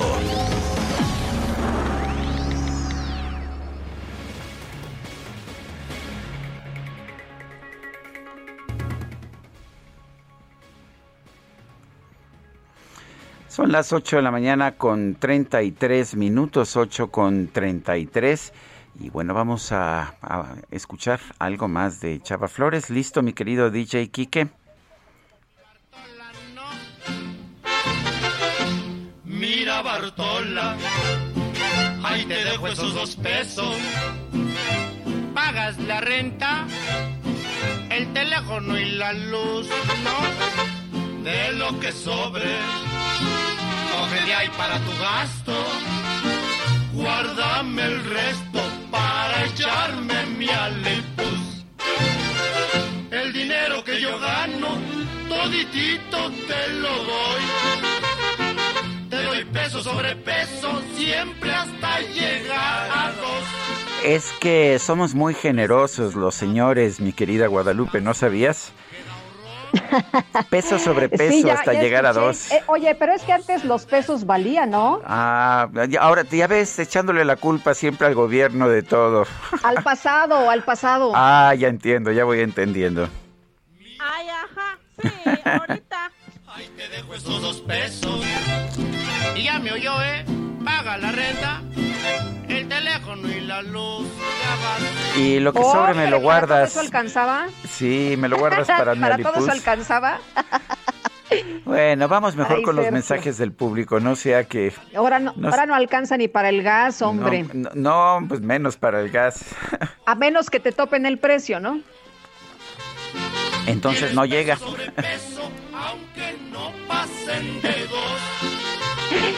Vámonos a los mensajes. Hola, buenos días. Hace dos meses inscribí a mi suegro, que tiene 69 años, para la ayuda o pensión que da el gobierno federal y no han venido a la casa a checar sus papeles. Como dijeron que lo iban a hacer, ¿a dónde podemos recurrir para que le den su pensión? Gracias, excelente programa. En, en un principio, bueno, el, ya sabes que los sexenios anteriores lo hacían todo mal, pero en el gobierno anterior era automático, ¿no? Cumplías en ese caso Sí. los 67 años y te llegaba de inmediato. Hoy dijeron que va a ser a partir de los 65, solo que ahora no llega. Esa es la diferencia. Sí, hay que, hay que comunicarse a la Secretaría del Bienestar. Sí, sí, yo tengo entendido, pero sí, conozco mucha gente que dice que se comunican, incluso hacen colas para registrarse, pero no les Y llega el batallan mucho, ¿verdad? Así es. Bueno, eh, dice una persona, ah, bueno, ya, ya nos leíste esa, otra, otra llamada, otro mensaje del público. Dice, con el aumento de los casos de COVID y aumento de las hospitalizaciones, lamentablemente ya he escuchado el aumento de fallecimientos de personal de salud, pero lo que no he escuchado es el aumento de presupuesto para insumos hospitalarios. La situación es tan crítica que algunos médicos están pensando en renunciar. Espero que no sigan aumentando las cifras que colocan a México en primer lugar mundial de muertes en personal de salud. Esto también es una crisis humanitaria y debe atenderse y no mandar a Cuba cosas que nos hacen mucha falta en México. Saludos cordiales a todo su equipo. Atentamente, Javier Cruz. Oye, Sergio, nosotros en México tenemos tribunales especializados, ¿no? Para cualquier situación que este, pueda enfrentar o que se tenga que dirimir. Eh, y me parece que México tiene muy buenas leyes, o por lo menos es lo que he escuchado o hemos escuchado durante muchos años de especialistas. Me llama la atención esto que propone Morena, crear el Tribunal del Pueblo. No sé cómo va a funcionar, ni sé qué tienen planeado, pero pero pues sí llama mucho la atención y vamos con Elia Castillo que nos tiene todos los detalles sobre esta propuesta. Elia, buenos días. Muy buenos días, Lupita Sergio, los saludo con gusto. Así es, pues luego de que se dio, eh, se dieron los resultados de la consulta popular, el presidente nacional de Morena, Mario Delgado, ya había adelantado algo al respecto. Sin embargo, ayer a través de un videomensaje, pues Mario Delgado anunció justamente que el partido ya iniciará el proceso de integración de los colectivos de víctimas y sociedad civil para crear justamente este Tribunal del Pueblo y una agenda de justicia transicional para el esclarecimiento de la verdad a fin de que los crímenes del pasado puedan ser castigados. Como les comentaba a través de un videomensaje en sus redes sociales, el dirigente pues señaló que esto es en respuesta a los seis millones cincuenta mil ciudadanos que en la consulta popular del pasado domingo pues votaron por el sí para iniciar investigaciones sobre las decisiones de los actores políticos de el pasado y con esto integrar el tribunal. Eh, Delgado felicitó a los ciudadanos que acudieron a la convocatoria del ejercicio cívico y reiteró que es una eh, que una de las metas de la cuarta transformación del gobierno de la cuarta transformación es que haya auténtica democracia, elecciones limpias y transparentes, pero sobre todo que los mexicanos puedan participar de manera directa en las decisiones pues más importantes del país. Esto fue lo que dijo eh, ayer el presidente nacional de Morena y bueno, pues ya eh, eh, dio el anuncio para que inicie la integración de este tribunal eh, del pueblo. Es la información que hay. Gracias, Elia. Muy buen día. Bueno, y vale la pena recordar que pues también el, allá en la revolución, no es idea nueva, allá en la Revolución Francesa también eh, Robespierre eh, decidió instituir un tribunal revolucionario que guillotinó a miles, a todos los enemigos de Robespierre y que bueno, finalmente terminó con el propio Robespierre siendo guillotinado. Esperemos que... A sus opositores, ¿no? no le gustaban los opositores. Tampoco, si era un régimen al que tampoco le gustaban los opositores. Allá los guillotinaban, ahora afortunadamente no se hace eso, pero curiosamente el propio impulsor del Tribunal Revolucionario, Robespierre, terminó siendo guillotinado por el Tribunal Revolucionario. En fin, así son las cosas. Vamos con, con otros temas. Eh, dice la titular de la Secretaría de Seguridad y Protección Ciudadana, Rosa Isel Rodríguez, que 18 estados eh, que 18 estados aceptaron sumarse al decreto para liberar a presos de cárceles locales. Vamos a conversar con Marco Antonio Chávez. Él es doctor en Derecho por el Instituto Mexicano de Líderes de Excelencia. Marco Antonio Chávez, buenos días. Siempre es un gusto platicar contigo. Cuéntanos eh, cómo ves esta disposición, cómo ves esta propuesta de liberar a quienes arreos, pero en ciertas circunstancias. Muy buenos días, Sergio Lupita. Eh, siempre a sus órdenes. Yo este decreto como tal lo veo como una medida populista que además no ha sido bien valorada ni estudiada de fondo. Eh, con todo respeto, Rosa Isela no tiene ninguna experiencia previa en, en tareas de seguridad eh, pública, en, quehacer de, de seguridad pública a lo largo de su trayectoria. Esta, este decreto supuestamente descansa sobre cuatro aristas. En el primero nos habla de aquellos presos que no han sido sentenciados y cuyos procesos llevan 10 años o más. La verdad, es un número mínimo de personas que están en esta hipótesis. Ahora, en segundo lugar, nos habla de personas que tengan 75 años en adelante. De hecho, la misma Ley Nacional de Ejecución Penal que entró en vigor en el año 2016 prevé la preliberación por criterios de política penitenciaria en adultos mayores, arriba de 68 años, y también está la, una de las aristas de este decreto habla de las personas que tengan enfermedades crónico-degenerativas. También la misma Ley Nacional de Ejecución Penal ya hablaba de estos adultos mayores que tuvieran enfermedades crónico-degenerativas. En tercer lugar, nos habla como si fuera algo novedoso, que no lo es, de aquellas personas que han sido torturadas. Las personas que han sido torturadas, supuestamente, eh, se tiene que aplicar una figura, un instrumento que se llama Protocolo de Estambul, que es un instrumento internacional del cual México es parte, que es un protocolo que se firmó precisamente en Turquía eh, eh, bajo el auspicio de la ONU y que es un manual para investigar y documentar tortura y otros tratos crueles. Está claramente acreditado tanto en la Constitución como en el Código Nacional de Procedimientos Penales que si una persona se acredita que ha sido torturada, evidentemente eh, debe de ser puesta en libertad o cuando menos se le debe de investigar a sus captores o a las personas que obtuvieron eh, una confesión a través de la tortura. Es decir, todo esto ya se encontraba eh, previamente incorporado en un marco normativo. Realmente este decreto como tal es populista y haremos varias preguntas y una cosa que realmente surge de extrema relevancia es que si él quiere despoblar las cárceles como presidente, tiene en sus manos, hay que decirlo por su nombre, tiene en sus manos la herramienta, ¿cuál es?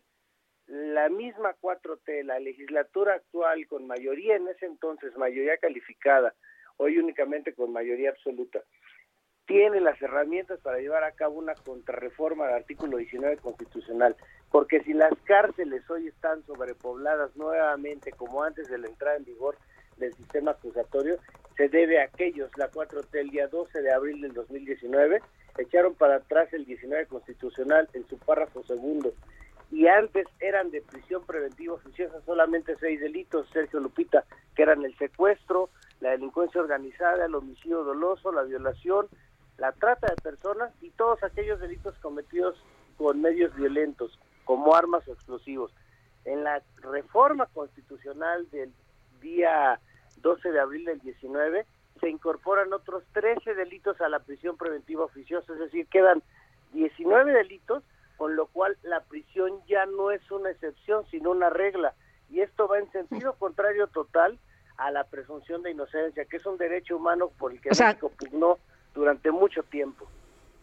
Hay más gente en la cárcel precisamente por esta ampliación de los delitos. Totalmente. Y te puedo decir que hay un estadístico aproximado de cada 10 personas que son puestas a disposición de un juez de control hoy día, aproximadamente 8 se quedan con medida cautelar de prisión preventiva. Y eso entendiendo que la medida cautelar no es una pena, es únicamente una medida que garantiza la presentación del imputado al proceso, no haya riesgo para la víctima y que no se obstaculice el procedimiento como tal. Bueno, entonces, eh, no necesitaría, aquí lo importante es esto, a lo mejor sí es una buena medida para sacar gente de la cárcel que no tendría que estar en la cárcel, solo que las medidas anteriores, pues es lo que ha llenado o lo que ha seguido llenando a las cárceles de gente. Es correcto, lo que tiene sobrepoblada la cárcel con condiciones de hacinamiento puro es precisamente esta reforma que promovió, que fue constitucional y que promovió la legislatura actual con la 4T al mando, que fue regresar precisamente los derechos humanos, uno de los grandes derechos humanos de este sistema de justicia penal y acusatoria en vigor desde el 2016 era la presunción de inocencia. Honestamente, la presunción de inocencia queda de lado cuando se lleva a cabo esta reforma y hacen de la prisión una regla. Oye, Marco, eh, fíjate que tenemos un caso de una persona que eh, acusan de robo eh, y, resulta que esa persona estaba aquí en Coajimalpa y el robo lo denuncian en Nicolás Romero. No aceptan las pruebas, el juez los manda a una audiencia y es la misma situación de muchas de muchas personas, ¿no? Que, que pues son inocentes y no pueden mostrar su su inocencia. Sí, precisamente la esa demostración de inocencia que queda rebasada la presunción eh, estaría en todo caso hasta el momento de la sentencia definitiva, es decir, estás viviendo realmente en una presunción de culpabilidad porque estás en la cárcel en tanto pruebes que no cometiste el delito. Y entonces podemos hablar de un tiempo de un año para que pase eso, por eso las cárceles están sobrepobladas. En este caso que me comentan, los robos que a lo mejor podrían ser beneficiados eh, por esta por este decreto serían aquellos simples cometidos sin violencia y la mayor parte de los delitos por los cuales se queda la gente como imputado es porque son cometidos con hipótesis de violencia física o moral. Bueno, pues Marco Antonio, Marco Antonio Chávez, como siempre, gracias por ayudarnos a entender estos temas legales. Siempre a sus órdenes, buenos días. Y vamos. Bueno, y vámonos.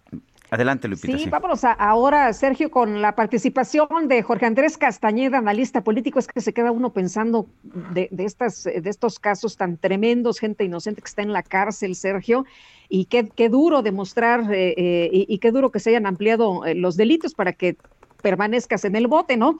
Bueno, Jorge Andrés Castañeda, analista político, ¿cómo estás? Qué gusto saludarte esta mañana. Buenos días.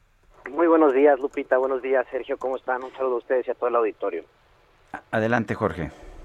Bueno, hoy me gustaría comentar brevemente las cifras que salieron la semana pasada de la encuesta nacional de ingreso y gasto de los hogares, a partir de las cuales hoy en unos cuantos minutos el Coneval va a presentar la nueva medición multidimensional de la pobreza.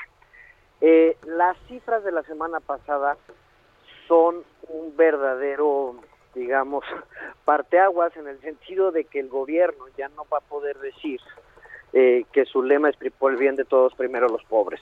Eso no sucedió, ya lo vimos con las cifras del INEGI en una de las mejores encuestas que se llevan a cabo por esta institución. Eh, la realidad es que los nuevos programas sociales y la nueva política social no solo llega a llega más o menos al mismo número de gente que antes, el problema es que llega mucho menos a los más pobres y desfavorecidos de México y de hecho llega más a los ricos. Eh, solo por poner una cifra, eh, de la cobertura de cualquier tipo de programa social eh, antes, digamos en el 2018, era para el 10% de los hogares más pobres recibían el 57% de ellos algún tipo de programa social. Hoy reciben el 37%. Estos datos fueron recabados eh, en la peor crisis económica que tenemos que hemos tenido en los últimos 20 años y lo que demuestra es que el gobierno abandonó a los más pobres en los momentos donde más lo necesitaban. Eh, eh, esta idea de que este gobierno y la administración del presidente López Obrador iba adentro de los múltiples desastres que está dejando, por lo menos dejar una política social mucho más funcional, se derrumbó por completo. Quizá por eso hubo cambios eh, en los responsables de la política social, el perfil de ahora es uno mucho más técnico y no el de un operador político. Eh, esperemos que eso por lo menos ayude en algo, porque pues la política social en México es algo fundamental. Vivimos en un país con una desigualdad inhumana y una pobreza inhumana, y lo único que teníamos era una política social más o menos funcional, con muchos problemas, pero que sí llegaba a ayudar a los más pobres y hoy eso ya no existe. Vamos a saber en unos minutos las cifras de Coneval sobre la pobreza. Nadie tiene demasiado buenas expectativas, se esperan cifras bastante malas y ojalá en este sentido el gobierno sí rectifique porque esta es, digamos, su gran promesa y hasta ahora resulta que es un gran fracaso. Pues creo que es, como tú lo dices, Jorge Andrés, lo que debe, el, propósito que debería ser el fundamental para un gobierno que dice que primero los pobres, pero parece que, eh, pues parece que más bien quieren aumentar el número de pobres. Quizás ese sea el propósito. Pues sí, pero no existe ya esta idea de que con estos programas sociales se buscaba la compra electoral y digamos eh, una política clientelar ni siquiera se sostiene porque no están llegando los recursos a los más necesitados. Completamente de acuerdo. Jorge Andrés Castañeda, gracias por hablar con nosotros. Muchísimas gracias y un saludo a ustedes y a todo el auditorio. Son las 8 de la gracias. 8 de la mañana con 50 minutos. Desde Palacio Nacional, el presidente López Obrador aseguró que ante la crisis que atraviesa el Tribunal Electoral es necesario impulsar una reforma constitucional para limpiar a este organismo. Y el tribunal que había planteado de que se moderara, el INE, resuelve en favor de quitarles la candidatura. ¿Qué pasó? ¿Quién los hizo cambiar de parecer? ¿Por qué esa contradicción? Y así muchas otras. Entonces sí es una situación grave, lo cual este, pues amerita que haya una reforma constitucional para limpiar los dos organismos, el INE y el tribunal. Bueno, por otro lado, el presidente consideró que los privilegios de los magistrados electorales son una herencia del régimen corrupto. Deberían renunciar. Ganan como dos, tres veces más que yo y están colmados de atenciones, de privilegios. Es un pendiente del antiguo régimen autoritario y corrupto. Es lo que se heredó. Ellos mismos deberían de renunciar todos por dignidad, por respeto a los ciudadanos.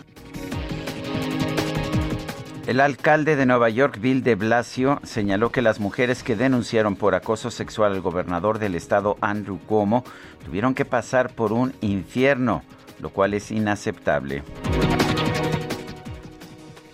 Y el gobierno de Japón ordenó que los pacientes de COVID-19 con síntomas moderados se mantengan en aislamiento domiciliario para evitar la saturación de los hospitales.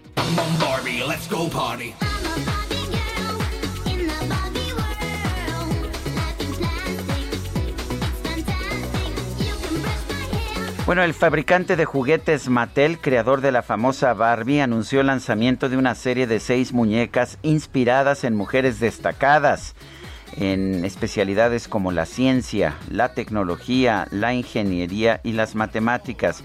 Una de ellas es la investigadora Sarah Gilbert, quien dirigió la creación de la vacuna contra el COVID-19 de la Universidad de Oxford y AstraZeneca. La científica dijo que al principio encontró esta creación muy extraña, pero que espera que sirva de inspiración para las niñas.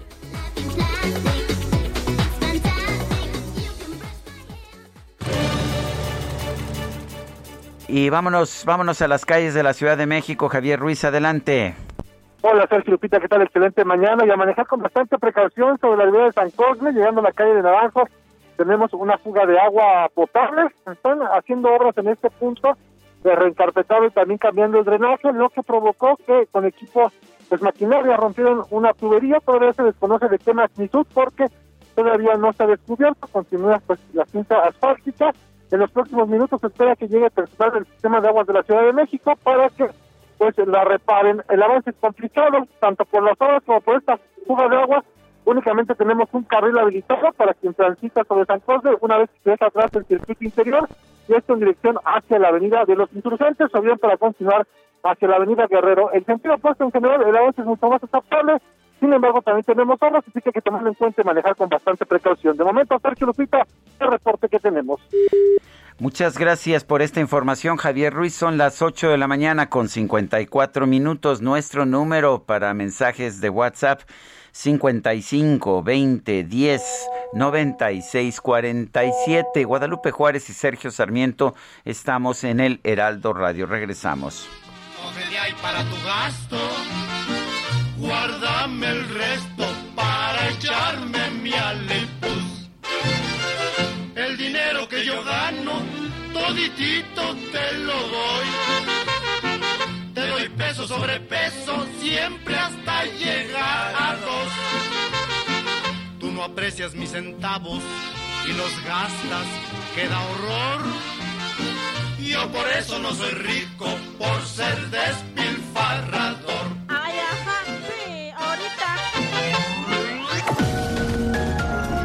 Sergio Sarmiento y Lupita Juárez quieren conocer tu opinión, tus comentarios o simplemente envía un saludo para ser más cálida esta mañana.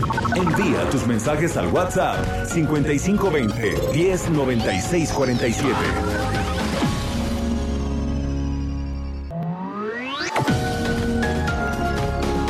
Continuamos con Sergio Sarmiento y Lupita Juárez por El Heraldo Radio.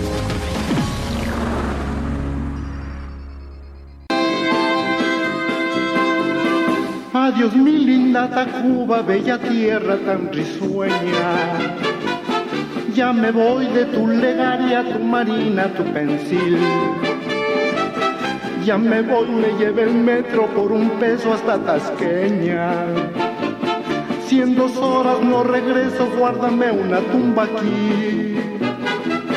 Al bajar a los andenes, escuche esta cantaleta.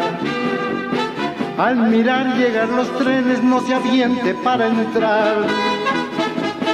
Si en 17 segundos no ha podido ni se meta, ni se baje la banqueta que se puede rostizar. Voy en el metro, que grandote, rapidote, que limpiote, qué deferencia del camión de mi compadre Gilemón que va al panteón, aquí no admiten. Pues, ¿cómo lo ves, Guadalupe? Qué gusto ir en el metro, ¿no? Grandotote, limpio. Eh, funcional, qué diferencia con el Si te camión puedes de mi meter compadre? porque a las cinco y media de la mañana ya está muy cañón. Y siguió la señorita que se arrime más para allá. Que no fume si ni fumo, ya me trae de su puerquito. Bueno, pues ahí está.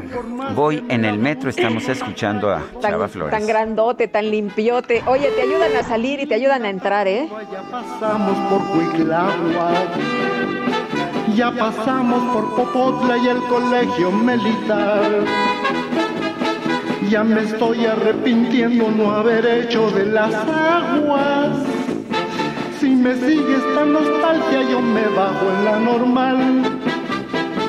Voy en el metro. Bueno, pues adelante, adelante. Tenemos mensajes esta mañana.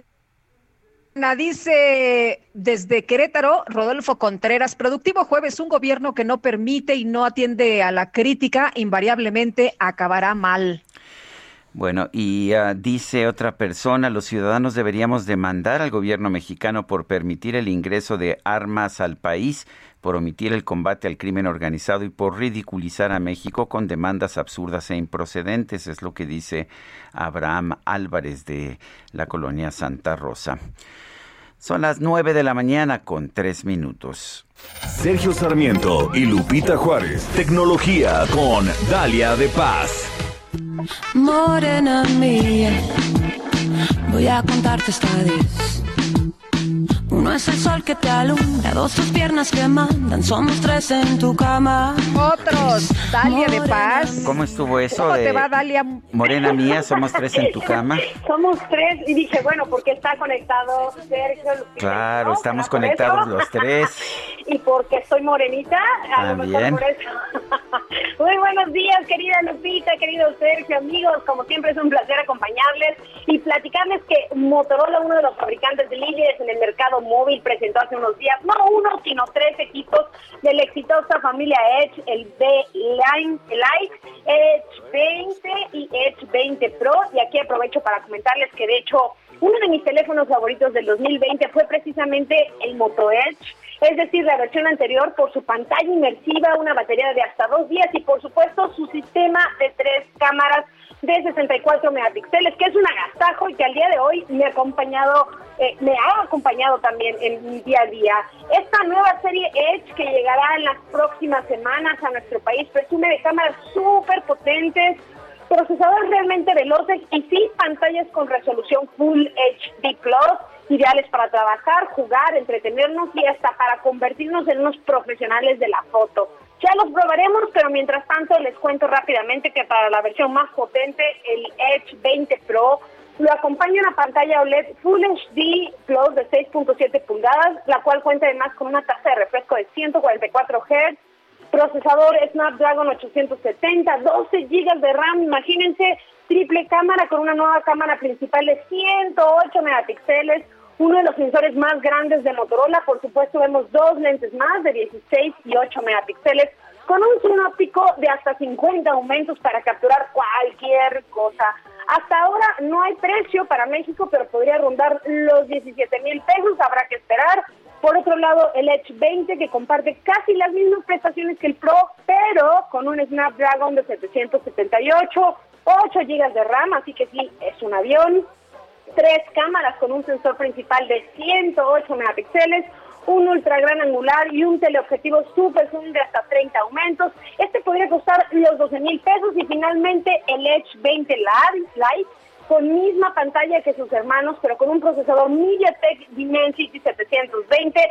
Este podría rondar los 8 mil, 9 mil pesos, así que como pueden ver o escuchar, hay eh, ahora sí que para todos los bolsillos. Ya les daré todos los, de los detalles en mi Instagram, Dalia de Paz, en Twitter, Dalia de Paz, les comparto más información.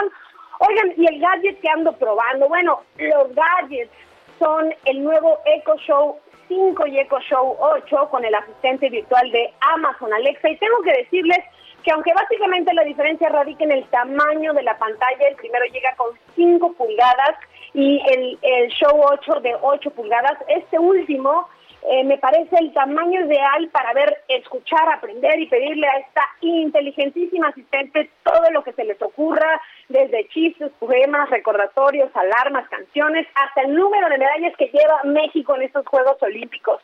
Y obviamente hasta que se encargue de sintonizar a Sergio y a Lupita aquí en el Heraldo Radio. Me voy a enfocar rápidamente en la Echo Show 8, porque como les digo, me parece que si buscan una buena bocina con un tamaño ideal para tenerlo en la cocina, estudio o sala, este modelo es el que yo considero que es el mejor y que me ha funcionado porque tiene una pantalla de, res- con resolución HD, mayor potencia y muy buena calidad de sonido. Además de que nos permite visualizar contenido en una pantalla táctil para reproducir videos o ver lo que está pasando fuera de nuestra casa en caso de que tengamos conectada alguna cámara de seguridad. Y ojo aquí, porque a diferencia del modelo pasado, este Show 8 de Amazon de segunda generación incorpora una cámara de 13 megapíxeles para vigilar lo que está pasando dentro del área de donde la dejamos, al mismo tiempo que nos da un mayor ángulo de visión para mantenernos en las videollamadas. Este modelo de 8 pulgadas tiene un procesador de 8 núcleos, así que es más potente también. y completamente vale la pena si buscan tener el mejor asistente que les ayude con sus tareas diarias. Y solo quiero comentarles que, porque mucha gente me dice, es que me lo quiero llevar de, de picnic o a la calle, o donde sea, les cuento que debe estar conectado todo el tiempo el wifi de la casa para que pueda, pues obviamente, funcionar con esta asistente de voz. Allí en Instagram, Dalia de Paz, les comparto más detalles de estos equipos que ya están disponibles. Y por cierto, antes de irme, para todos aquellos que me han preguntado por la reseña de los nuevos audífonos inalámbricos de Sony con cancelación de ruido, los nuevos WF1000XM4, les cuento que estoy por probarlos y creo que tenía mucho que no me emocionara tanto por probar unos auriculares como estos. Así que ya les platicaré en los próximos días.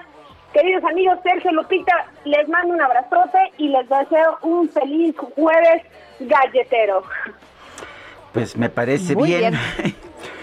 Festejaremos nuestro jueves galletero, ¿verdad, Lupita? Espero mis galles, Lupita, Pero por Sergio. supuesto. bueno, en la Navidad ya casi, ya casi. Gracias, Lupita. Bueno, son las nueve de la mañana Está- con... Perdón, ad- adelante, Lupita. A ver, no, no. son las nueve de la mañana con nueve minutos. Efectivamente. Bueno, Argos Media Group inauguró nuevas instalaciones y servicios en los estudios Gabriel García Márquez. Karina Gidi es directora general de Casa Azul. Karina Gidi, buenos días. Gracias por tomar nuestra llamada. Cuéntanos acerca de estas instalaciones y cuéntanos eh, qué es Argos Media Group y qué son los estudios Gabriel García Márquez. Hola Sergio, buenos días Lupita, qué gusto estar en tu programa, muchas gracias por la invitación. Pues ayer se inauguró este espacio, como dice Sergio, que es un espacio enorme. Eh, eh, con- consta de varias empresas que están y, varias instancias que están en el mismo, que comparten espacio que, y que ofrecen servicios muy diversos. La parte que me toca a mí dirigir es la Escuela de Actuación eh, Casa Azul, Artes Escénicas y Audiovisuales, que es una escuela que alberga en este momento a más de 400 alumnos que reciben clases de alrededor de 40 maestros. En este momento estamos en un formato híbrido por la pandemia, entonces estamos dando clases en línea y clases presenciales solamente dos días a la semana y ahí vamos viendo, ¿no? Como todo el mundo con la pandemia. Hay eh, seis foros que no te sé decir el metraje que tienen, es un espacio inmenso en el que además te ofrecen servicios con una altísima tecnología para poder hacer una cantidad inmensa de efectos especiales y de sonido y de edición. Eh, y bueno, pues eso se estrenó ayer en un evento en el que participó eh, la secretaria de Economía, Tatiana Cloutier, la secretaria de eh, Cultura, Alejandra Frausto, el gobernador Alfredo del Mazo, el gobernador del Estado de México, eh, la secretaria de Cultura de la Ciudad de México en representación de Claudia Sheinbaum, que no pudo llegar, y eh, bueno, hubo una serie de discursos con respecto a la importancia que tiene fortalecer la industria audiovisual de nuestro país en un combinado que sea la iniciativa privada y que y que pues que el Estado esté atento para ver de qué forma puede apoyar también porque se generan muchísimos empleos y porque ya vimos con la pandemia la importancia que tiene eh, seguir contándonos historias, ¿no? Poder seguir eh, atendiendo a, a lo que las expresiones artísticas nos pueden hacer para el alma, para el estado de ánimo, para nuestro crecimiento personal y porque además es una reactivación de la economía pues muy importante. Ahí está esa zona. Karina, por lo que nos por lo que nos mencionas de la dimensión de los estudios, parece que quedó muy moderno, ¿no? Súper moderno, Lupita. Ese es justo eh, de lo que se quería hablar. Estaba también, me faltó mencionar, Francisco Ramos, vicepresidente de Netflix México. Eh, porque lo importante, y, y eso es otra cosa que nos ha recalcado la pandemia, es hacer alianza, eh, ver de qué forma podemos vincularnos. En mi caso, por ejemplo, con Casa Azul, la Escuela de Actuación, he estado en pláticas, por ejemplo, con Alfredo Loaesa, el director del CCC, para ver qué podemos hacer con sus directores y nuestros alumnos de actuación. Eh, lo mismo con la Vancouver Film School, con la que ya tenemos un convenio para dar becas para que se vayan los jóvenes a estudiar a Vancouver. Y lo mismo entre el, el Estado y las empresas privadas, como en este caso Argos Media Group. Eh, es punta de lanza, Lupita, lo que se lo que se ve ahí. Hubo una demostración ahí de unas escenas como con, fuego y humo y, y era y era todo proyecciones. Estaban los actores de Casa Azul eh, haciendo como eh, víctimas de un incendio y entraban unos bomberos a rescatarlos y todo eso eran proyecciones. Entonces, eh, hay muchísima ventaja que se puede tomar de, de estos estudios, Gabriel García Márquez, y en general de todo lo que ofrece Argos Media Group como complejo. Karina Gidi, directora general de Casa Azul, gracias por tomar nuestra llamada. Al contrario, muchas gracias a ustedes por su tiempo. Buenos días.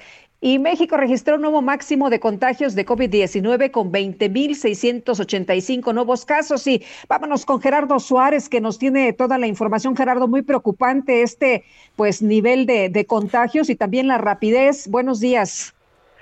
Muy buenos días, Sergio y Lupita. El país está a punto de rebasar el pico de casos notificados en un solo día, que data del 21 de enero pasado, cuando hubo 22.339 contagios en tan, bueno, notificados en tan solo 24 horas. Ayer México registró un nuevo máximo de contagios para la tercera ola de esta epidemia, con 20.685 nuevos casos notificados en las últimas 24 horas. Así que estamos muy cerca de alcanzar el que parecía el pico más alto de casos notificados en un solo día. Además, la Secretaría de Salud informó que se acumularon 2.901.094 casos positivos a coronavirus. En el caso de las muertes, se llegó a 242.547, es decir, 611 más que el día anterior. Estas 611 defunciones notificadas en un solo día también es una de las cifras más altas de las últimas semanas en el contexto de la tercera ola de la epidemia. En cuanto a las hospitalizaciones, la ocupación de camas generales se mantuvo en 49% y la de camas con ventilador descendió un punto al situarse en 40%. De acuerdo con la gráfica de hospitalizaciones presentada por la Secretaría de Salud, se puede calcular que hay cerca de 13 mil personas hospitalizadas en todo el país con motivo del COVID. En el tema de la vacunación, la Secretaría de Salud informó que hasta ayer más de 48.6 millones de personas recibieron al menos una dosis de la vacuna contra COVID-19, las cuales equivalen al 54% de la población de 18 años y más, la población mayor de edad, o bien al 38.5% de la población total en México. Sergio Lupita, la información que les tengo. Gracias, Gerardo. Buenos días. Buenos días. Y el gobernador de Nuevo León, Jaime Rodríguez, el Bronco, emitió una encuesta en Twitter para preguntar a los padres de familia sobre si quieren regresar a clases presenciales. Daniela García, cuéntanos. Muy buenos días, Sergio, Lupita. Pues así es. El día de antier y ayer, el gobernador Jaime Rodríguez Calderón emitió dos encuestas para preguntarle a la población si desean regresar a clases presenciales. En la publicación que realizó el mandatario en su cuenta de Facebook y en Twitter también, advirtió a padres de familia considerar la contingencia que azota al Estado, como es la tercera ola de COVID-19. Les preguntó a las madres y padres de familia que les quería hacer una pregunta. Considerando que se tiene una tercera ola de COVID más intensa, ¿creen que sea conveniente regresar a los hijos de las escuelas? Y pidió que le ayudaran a decidir después de pues algunas eh, horas de que estuvo esta encuesta publicada, hicimos un pequeño sondeo sobre las, las respuestas que tuvo y la gran mayoría decía que no.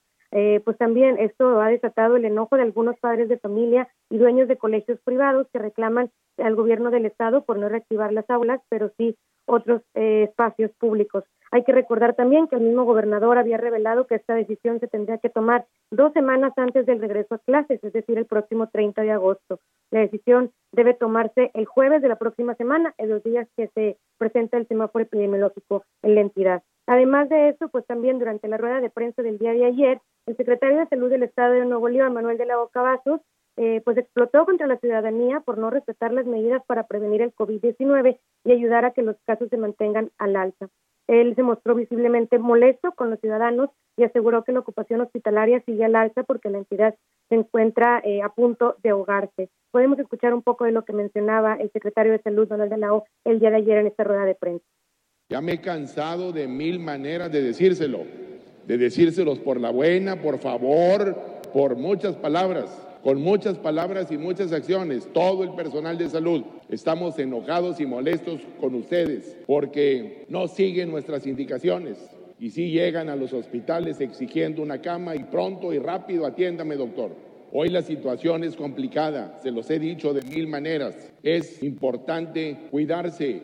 Hay personas que les vale gorro, que andan en la calle como si nada pasara las fiestas y reuniones, gente vacacionando, saliendo como si no existiera el peligro, y van a lugares donde no hacen pruebas, creen que todo está muy bien.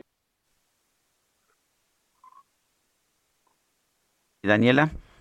Sí, Sergio Lupita, nada más para eh, comentar también que pues se presentaron los casos de COVID-19. Hay 14 mujeres embarazadas que se encuentran internadas por COVID-19 en la entidad y en total, pues ayer se agregaron 1.308 casos nuevos a esta enfermedad, otra vez una de las cifras más altas que se ha registrado eh, a lo que va de la pandemia en el estado. Eh, hay en total 207.235 personas contagiadas de COVID a lo largo de estos meses y pues se sumaron tres muertes más a este eh, al, al, número total que es de 11.500 desde que empezó la pandemia aquí en Nuevo León. Es la información que les tengo.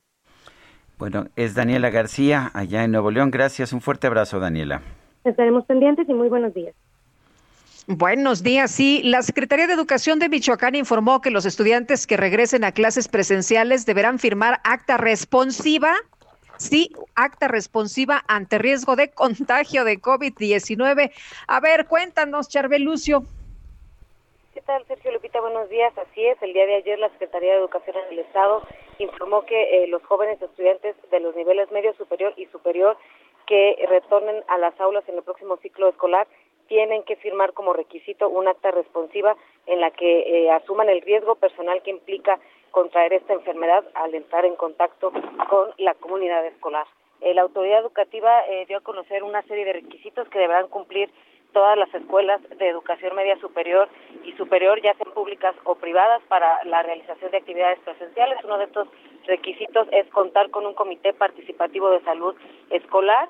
Eh, también cada plantel deberá imprimir, estudiar y firmar su propio protocolo escolar a partir de un modelo que ya elaboró la Secretaría de Educación. Otro requisito requisito más será, eh, como les mencionaba, que cada persona que ingrese a las escuelas eh, a partir de la autorización debe suscribir esta carta responsiva en la que se dé por enterado y asuma este riesgo eh, de contraer el COVID-19 al estar en contacto con otros estudiantes. cada centro escolar también tendrá que implementar sus propias medidas en función de las necesidades y características de cada escuela que eh, recalca la Secretaría de Educación pueden superar a las del modelo establecido, pero no pueden ser menos rigurosas. También señaló que la asistencia a las escuelas eh, será voluntaria exclusivamente para alumnas y alumnos. Ese es el reporte desde Michoacán. Gracias, Charbel. Muy buenos días. Seguimos pendientes. Bueno, ya en, en un 67% eh, la variante Delta de COVID-19 se está registrando en las muestras que se están obteniendo en México. Esto es según información de la Organización Panamericana de la Salud. Esta variante ya ha sido detectada en 98 países y se convierte rápidamente en la cepa dominante en muchos países, especialmente en aquellos con bajos niveles de vacunación. El caso de México, como se lo señalaba, es 67 y bueno, pues también vale la pena señalar que eh, poco a poco la Organización Mundial de la Salud ya está empezando a prestar atención a otras variantes. La Organización Mundial de la Salud está poniendo ahora el foco en la variante lambda. Eh, ya eh, la Delta ha sido preocupación a lo largo de las últimas semanas, pero esta nueva variante lambda está registrando síntomas y zonas donde ya se localizan brotes de COVID. La Organización Mundial de la Salud cree que de momento no hay motivos para considerar que la variante lambda eh, presente en más de 40 países pase a clasificarse como una variante de preocupación Eh, eso lo explicó hoy, la, no, lo explicó ayer miércoles la jefa de la célula técnica anticovid de la OMS, María von Kerhove, quien ha aclarado que esta cepa no ha mostrado ser especialmente transmisible y que entra en lugares en los que se ha detectado no es la mayoritaria, pero pues como ya vemos, la Delta sí se ha vuelto muy transmisible y es en estos momentos una, una de las cepas pues de mayor preocupación, según Silván Aldiguieri, gerente de incidentes para COVID de la Organización Panamericana de la Salud. Los datos de secuenciación publicados para las últimas ocho semanas señalan que la variante Delta, con un acumulado del 31% de las secuencias, más durante la última semana epidemiológica estudiada 67%, ha venido desplazando a las variantes gamma y alfa que contaban con un 25 y un 14%. De manera que de momento la gran preocupación en delta pero las autoridades internacionales le están prestando atención también a la variante lambda. Son las nueve de la mañana. Bueno. Sí, adelante, Lupita. 9 con 23, ¿ibas a decir? 9 con 23 iba a decir, pero adelante, sí. Ah, muy bien. Tenemos la misma hora, fíjate, acá en la hermana República de Coajimalpa. Oye, mi querido Sergio, fíjate que hay una preocupación porque hay escasez de la vacuna Sputnik B que fue la primera vacuna contra COVID-19 en llegar a Argentina. Y bueno, en diciembre del 2020 esto sucedió, pero luego después llegó a varios países sin embargo, ocho meses después, la escasez de segunda dosis está ya preocupando a los gobiernos latinoamericanos. La gente pues acude a, que se vacune, pero encuentran estas eh, cartulinas a las afueras de los lugares de vacunación donde dicen que se postergará la segunda dosis de Sputnik hasta nuevo aviso. La gente dice que está cansada, que van a preguntar, que van vueltas y vueltas y que no encuentran esta vacuna. Y bueno, pues vamos a ver qué es lo que sucede en los próximos días. Son las 9 de la mañana con 24 minutos. Regresamos en un momento más.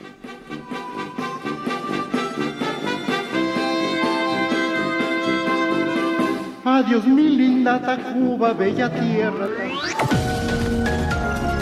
Sergio Sarmiento y Lupita Juárez quieren conocer tu opinión, tus comentarios o simplemente envía un saludo para ser más cálida esta mañana. Envía tus mensajes al WhatsApp 5520 109647.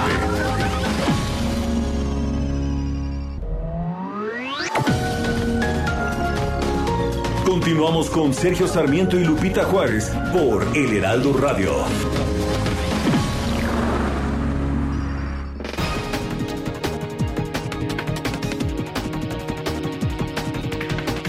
El presidente López Obrador consideró que una resolución favorable a la demanda que interpuso el gobierno de México contra fabricantes de armas de los Estados Unidos ayudaría mucho a reducir la violencia en nuestro país.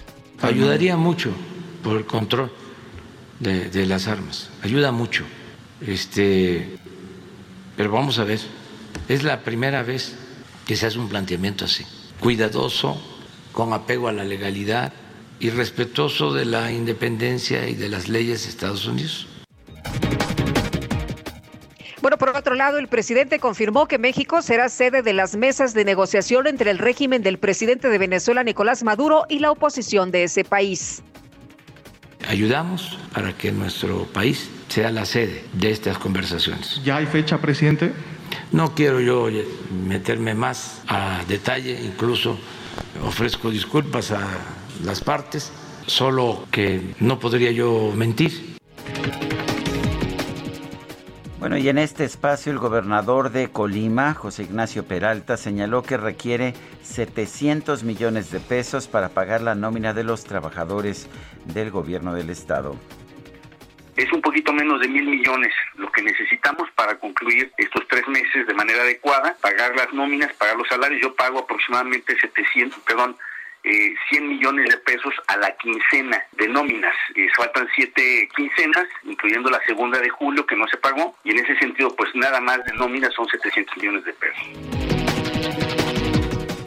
El Fondo Ruso de Inversiones Directas se comprometió a resolver en este mes los retrasos que han tenido las entregas de vacuna contra el COVID-19 Sputnik, Sputnik V.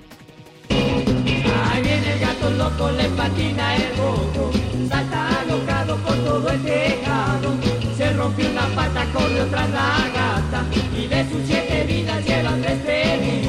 Pues no, no era el gato loco, era el Michi Fiestero. A ver, déjame explicarte. En Lugo, España, la policía atendió una denuncia por una fiesta ruidosa que no permitía descansar a los vecinos. Sin embargo, los oficiales de policía no encontraron al dueño de la casa. Ahí en esa casa solamente había un gato y música sonando a todo volumen. Cuando el dueño regresó les explicó que todo era culpa del gato, ya que de alguna forma había aprendido a activar el sistema de sonido cuando él no está.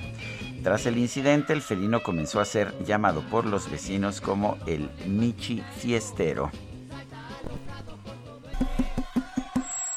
Sí, 1, 2, 1, 2. Atención, les habla la policía. Desde el Olimpo. La micro deportiva.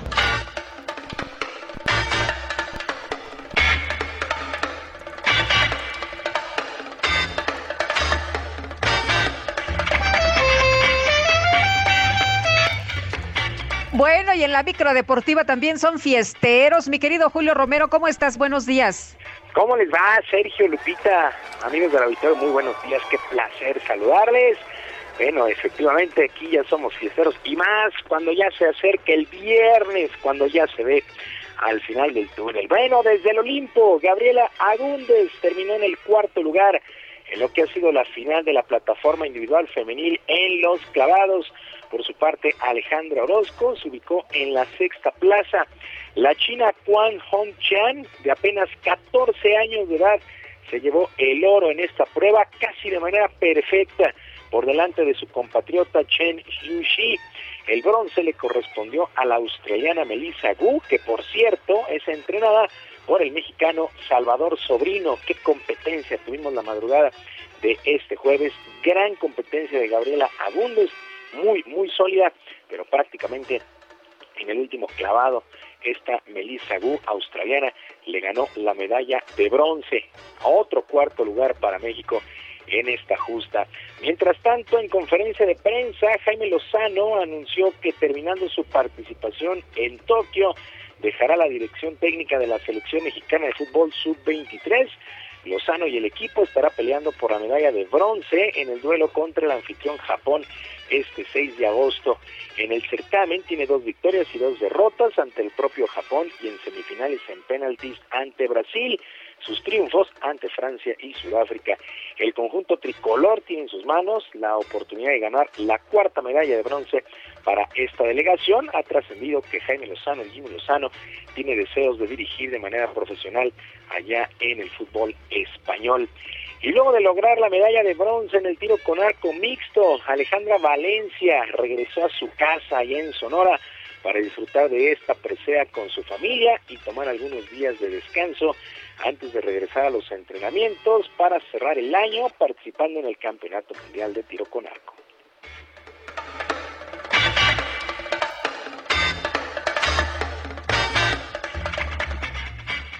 Sí, sí, en un mes más, bueno, ya como tres semanas más viene el Mundial, que viene siendo el último evento de nosotros ya de tiro con arco de lo que es el ciclo. Y otra vez empezar, ¿no? El 22 es un año ya sin nada, son puras copas mundiales y el 23 ya empieza lo fuerte, ¿no? Centros, Panas y después ya París 23.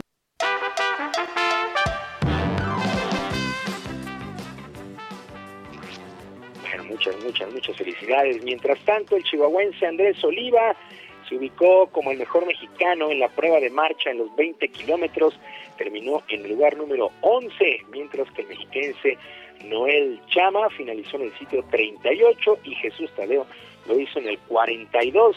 57 andarines tomaron la salida allá en Tokio en esta competencia, la caminata que pues dio muchas medallas, pero hace también muchísimos años que no trasciende. Y Ana Gabriela Guevara, directora general de la CONADE, pues salió al paso de las críticas que ha recibido en redes sociales luego de que no ha sido la actuación de la delegación de nuestro país que se esperaba allá en Japón. La ex velocista señaló que las críticas y los insultos, lejos de ofenderla, la motivan para seguir trabajando. Dentro de la ceremonia de abanderamiento de la delegación nacional previo al viaje a Japón, se aventuró a pronosticar 10 medallas en lo que sería para ella una actuación histórica. Al momento, pues los resultados están lejos de estos pronósticos. A estas críticas se le suma un informe hecho por la publicación Forbes que asegura que la directora solicitó un convenio de extinción del FODEPAR, el Fondo para el Desarrollo del Deporte de Alto Rendimiento, por lo que habría regresado un total de 101 millones de pesos a la tesorería que servían para pagar 1900, eh, 1097 becas para los medallistas olímpicos. La verdad es que se ha llevado las críticas Ana Gabriela Guevara, pero ya contestó, por cierto, en un tuit mal redactado, pues ya les contestó a todos los que la han criticado. En otras cosas, el día de hoy, el día de hoy arranca la fecha 2 del torneo Grita México del balompié local. Los Gallos Blancos del Querétaro estarán recibiendo a los Gallos Blancos del Querétaro. El duelo arranca a las nueve de la noche con cinco minutos. Y el día de hoy llega a su fin la temporada regular en el béisbol de la Liga Mexicana. Al momento, clasificados a los playoffs por la zona norte, están los Mariachis de Guadalajara, este equipo que está debutando en el circuito, pues ellos son líderes de la zona norte y ya tienen boleto a playoffs los Toros de Tijuana, los Zaraperos de Saltillo y los Acereros de Monclova. Falta por definir o faltan por definir dos lugares. Lo mismo sucede en la zona sur, donde ya están clasificados los Diablos Rojos, los Leones de Yucatán, los Olmecas de Tabasco, el Águila de Veracruz, Pericos de Puebla y Tigres de Quintana Roo. Pues ahí se están peleando el quinto y el sexto lugar para la ronda de postemporada. Sergio Lupita, amigos del auditorio, la información deportiva este jueves. Que sea un muy buen día y yo como siempre les mando abrazo a la distancia. Muchas gracias, Julio. Muy buenos días también para ti. Saludos para todos.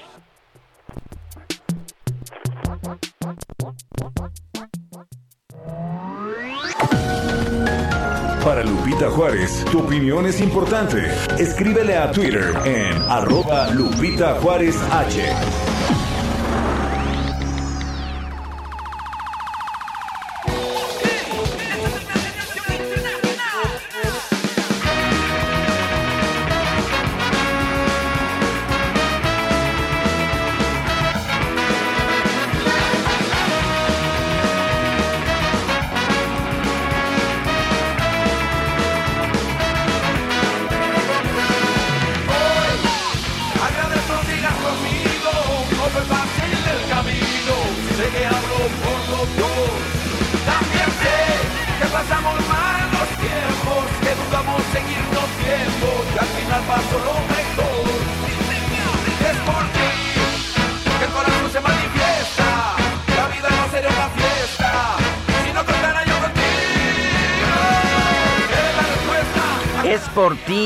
Estrena este primer sencillo del segundo volumen de Así suena, de la mano de Inspector y el Gran Silencio.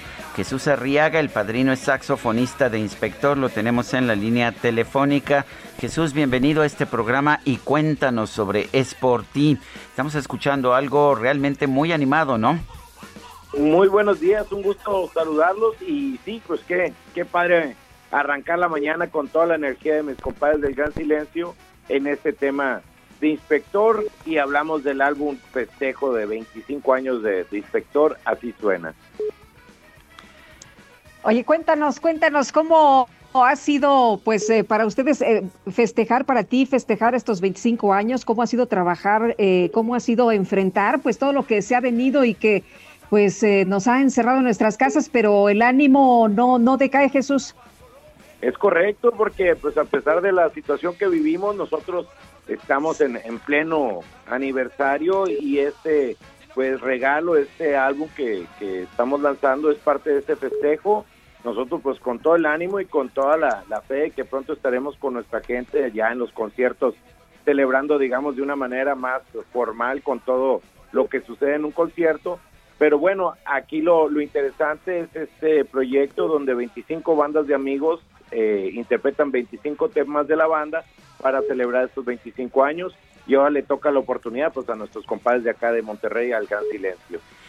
Bueno, pues entonces esto esto ya está disponible en, el, en los mercados, en las plataformas.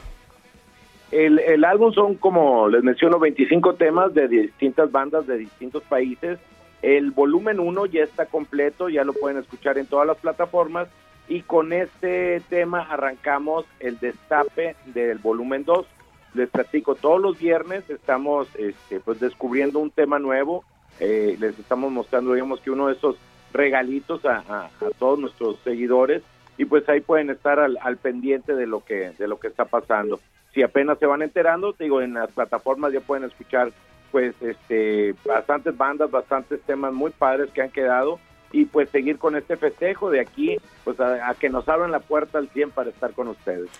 Jesús Arriaga, el padrino, gracias por hablar con nosotros. Les agradezco el espacio. Un abrazo. Gracias. Buenos días. Bueno, y en la línea telefónica está el magistrado José Luis Vargas Valdés, a quien saludamos con mucho gusto esta mañana, magistrado del Tribunal Electoral del Poder Judicial de la Federación. ¿Cómo estás? Buenos días. Sergio Lupita, buenos días, un gusto saludarlos. Magistrado, cuéntenos, ¿qué piensa usted de esta votación en que cinco de sus colegas decidieron pues eh, quitarle la, el cargo de magistrado presidente del tribunal? Bueno, mire Sergio, primero que nada lo que quisiera decir es que la votación del día de ayer eh, fue una votación totalmente ilegal que se dio pues este desafortunadamente y pues con mucha pena para la sociedad usurpando funciones, es decir, llamando a una sesión en la cual yo era presidente en funciones, eh, la magistrada Talora, eh, usurpando la función de mi presidencia y pues convocando a una parte del pleno, no a la totalidad del pleno, para este, elegir a, a Reyes Rodríguez como presidente, pero insisto, donde no se dieron las características mínimas de ley y donde no está previsto en la ley orgánica ni en las normas que se pueda revocar la presidencia, es decir, la ley orgánica establece solo dos supuestos para que quien es presidente deje de serlo, que es la renuncia o pues este la ausencia definitiva. Y en este caso eh, no existió ninguna de las dos. Eh, yo nunca he presentado mi renuncia. Y entonces tenemos hoy una crisis constitucional provocada por jueces constitucionales, por cinco jueces constitucionales, en las cuales, pues, eh, en pocas palabras, hay dos presidentes en el tribunal actualmente. Uno que es el que tiene el derecho, sigo siendo yo el presidente, sigo fungiendo como tal, sigo teniendo la firma de la representación institucional, y otro que se dice presidente. Y eso creo que es un escenario gravísimo e inédito en la vida institucional del tribunal. Magistrado, ¿cómo se puede resolver esto? ¿Se va a tener que recurrir a la Suprema Corte de Justicia de la Nación o cómo se va a salir de esta crisis?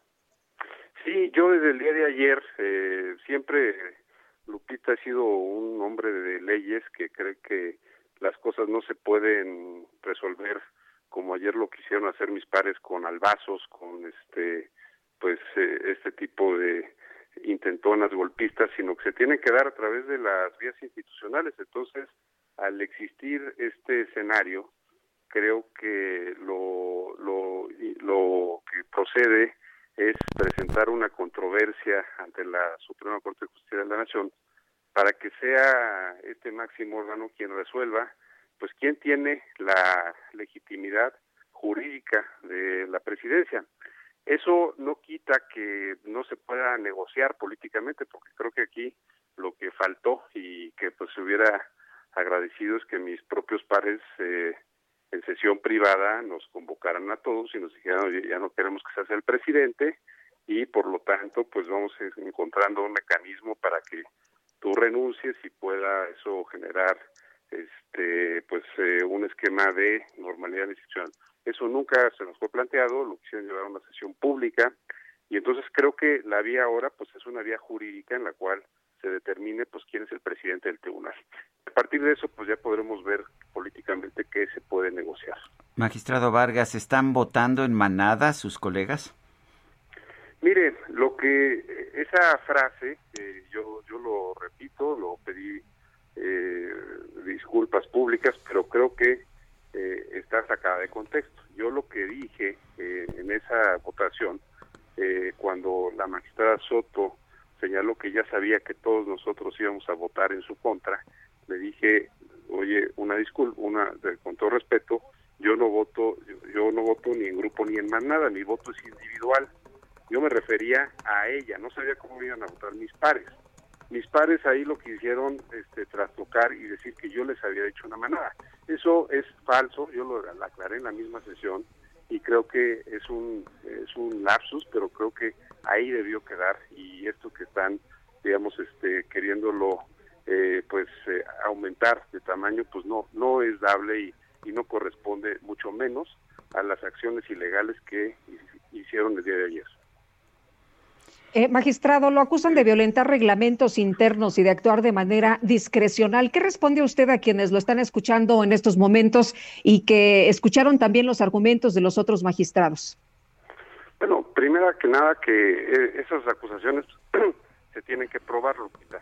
Son falsas y en todo caso hay un órgano que establece la Constitución, que es la Comisión de Administración, que le corresponde la vigilancia de eh, los actos de administrativos y de gobierno del tribunal y que está integrada por tres eh, consejeros de la judicatura, eh, en este caso yo como presidente y un magistrado de la sala regional. Ahí es el lugar donde se, en se tienen que llevar nuestras quejas, nuestras eh, controversias vinculadas con temas administrativos y ellos pues se saltaron esa norma prevista en la Constitución y ellos señalaron que como ellos son el pleno del tribunal, ellos están por encima de lo que diga la Constitución. Eso la verdad es que, insisto, me parece pues muy, muy preocupante que los jueces que nos corresponde aplicar e interpretar la Constitución, pues estemos eh, obviando la Constitución, eh, que estemos pasando por encima a partir de un argumento de mayoría, que ellos son cinco y nosotros somos dos, pues me parece que no es un argumento jurídico y mucho menos tiene sustento para que poder eh, hacer ejercer actos de autoridad. Eh, magistrado, eh, si esto se manda a la Suprema Corte, llega a la Suprema Corte, ¿cuánto tiempo tendríamos en tener una resolución? Y mientras tanto, ¿qué ocurre con todas las, con todos los procesos? Eh, ¿Qué va a pasar con la calificación de las elecciones a gobiernos? Eh, ¿Qué va a pasar con, pues, con todo el, con todos los expedientes que tiene el Tribunal Electoral? Bueno, es una pregunta muy buena porque, mire, en la controversia que yo voy a plantear el día de hoy, eh, lo primero que tengo que solicitarle a, a, la Suprema Corte es que declare la suspensión eh, de los posibles efectos de este acto de los cinco magistrados para efectos de que se pueda seguir con normalidad, entre comillas, pues la resolución de asuntos, es decir, el turnar los expedientes, el trámite ordinario jurisdiccional y administrativo, porque hay que pagar nóminas, hay que hacer una serie de cosas que hasta el momento el que tiene la potestad y la firma del tribunal soy yo. Eh, y pues eh, que la Corte determine esa suspensión y pues evidentemente eh, señalar que es de carácter urgente la resolución de fondo que tendría eh, pues que determinar a quién le corresponde la legalidad de la ostentación del cargo de presidente del tribunal. Eh, magistrado, usted ha convocado para esta mañana a una sesión. ¿No le preocupa que le hagan vacío? Pues sí, justo hoy estamos analizando las condiciones eh, para ver si, si va a haber la sesión o no. Eh, yo estoy pues eh, tocando base con las ponencias del tribunal. no se ha definido la hora, entonces pues eso y pues evidentemente si no hay quórum, pues este no se podrá celebrar la sesión. Déjeme decirle que el día de ayer se celebró esta sesión totalmente anormal fuera de incluso de nuestra plataforma institucional en la cual se llevan las sesiones eh, y se resolvieron asuntos jurisdiccionales sin convocatoria pues este eh, con base legal sin atribuciones y excluyendo a dos magistrados de la sala superior de la resolución de asuntos jurisdiccionales cuestión que es gravísima y entonces pues primero tenemos que determinar si eso que ayer ellos dicen que votaron tiene o que votaron si tiene efectos legales o no. Eh, porque creo que insisto eso es algo muy grave y está poniendo en pues en, en, en incertidumbre a, los justiciables, que eh, como bien dicen, pues ahorita estamos llenos de juicios vinculados con la validez de los procesos y que creo que tendría que pues imperar la sensatez y la madurez para pues este dejar a un lado lo, lo personal eh, abocarnos a lo jurisdiccional y luego ya ver pues estas cosas que me parece que eh, son más del poder interno del tribunal que de lo que a los justiciables les les preocupa y les importa. Bueno, pues yo quiero agradecerle, magistrado, eh, magistrado presidente, hasta donde puedo determinar, ya habrá que ver qué, dice la Suprema Corte de Justicia. Eh, gracias por conversar con nosotros y presentarnos este punto de vista. Gracias, Sergio. Gracias, Lupita. Bueno, pues. Gracias, buenos días. Eh, un asunto complicado. Eh, ya hablamos temprano en la mañana sobre esto. Parece haber razones jurídicas de ambos lados. No hay una disposición en la legislación ni en la ley orgánica del tribunal para remover a un magistrado presidente, solamente la renuncia, él no ha renunciado pero pues también nos dicen algunos que el hecho de que cinco de los magistrados hayan, que fueron los que lo aprobaron, hayan votado por destituirlo, pues no se puede echar para atrás. Rápidamente, el Coneval ya acaba de dar a conocer las estimaciones de pobreza multidimensional 2018-2020. Y bueno, pues lo que informa es algo que ya nos habíamos esperado, es un incremento de la pobreza. Entre 2018 y 2020 el porcentaje de la población en situación de pobreza aumentó de 41.9% a 43.9%, mientras que el número de personas en pobreza pasó de 51.9 a 55.7 millones de personas. Pobreza extrema, el porcentaje pasa de 7 a 8.5%, a pesar de, pues, de, de las dádivas del gobierno federal, y el número de personas en pobreza extrema aumenta de 8.7 a 10.8 millones de personas. Se nos acabó el tiempo, Guadalupe. Buenos días a todos, que la pasen bien. Nos escuchamos mañana a las 7 en punto. Hasta entonces, gracias de todo corazón. Y soportamos ya la despedida. Después de tocó la pianola, pa' que no hablara le dimos buena aplaudida. Vámonos ya, Yo me hice fuerte y les canté la carta Ofelia, que me echo un gallo y un chanquito me vacila, que me le arranco pero me di tu genia. Si no en el limbo ya estuviera haciendo fila, pero ya está para digerida la jalea pues la mujer del general me hacía la bola. Fueron el chisme la... Heraldo Media Group presentó Sergio Sarmiento y Lupita Juárez por El Heraldo Radio.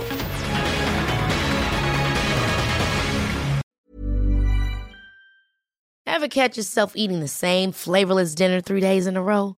Dreaming of something better? Well, HelloFresh is your guilt-free dream come true, baby. It's me, Kiki Palmer. Let's wake up those taste buds with hot, juicy pecan-crusted chicken or garlic butter shrimp scampi. Mm. Hello Fresh. Stop dreaming of all the delicious possibilities and dig in at HelloFresh.com. Let's get this dinner party started.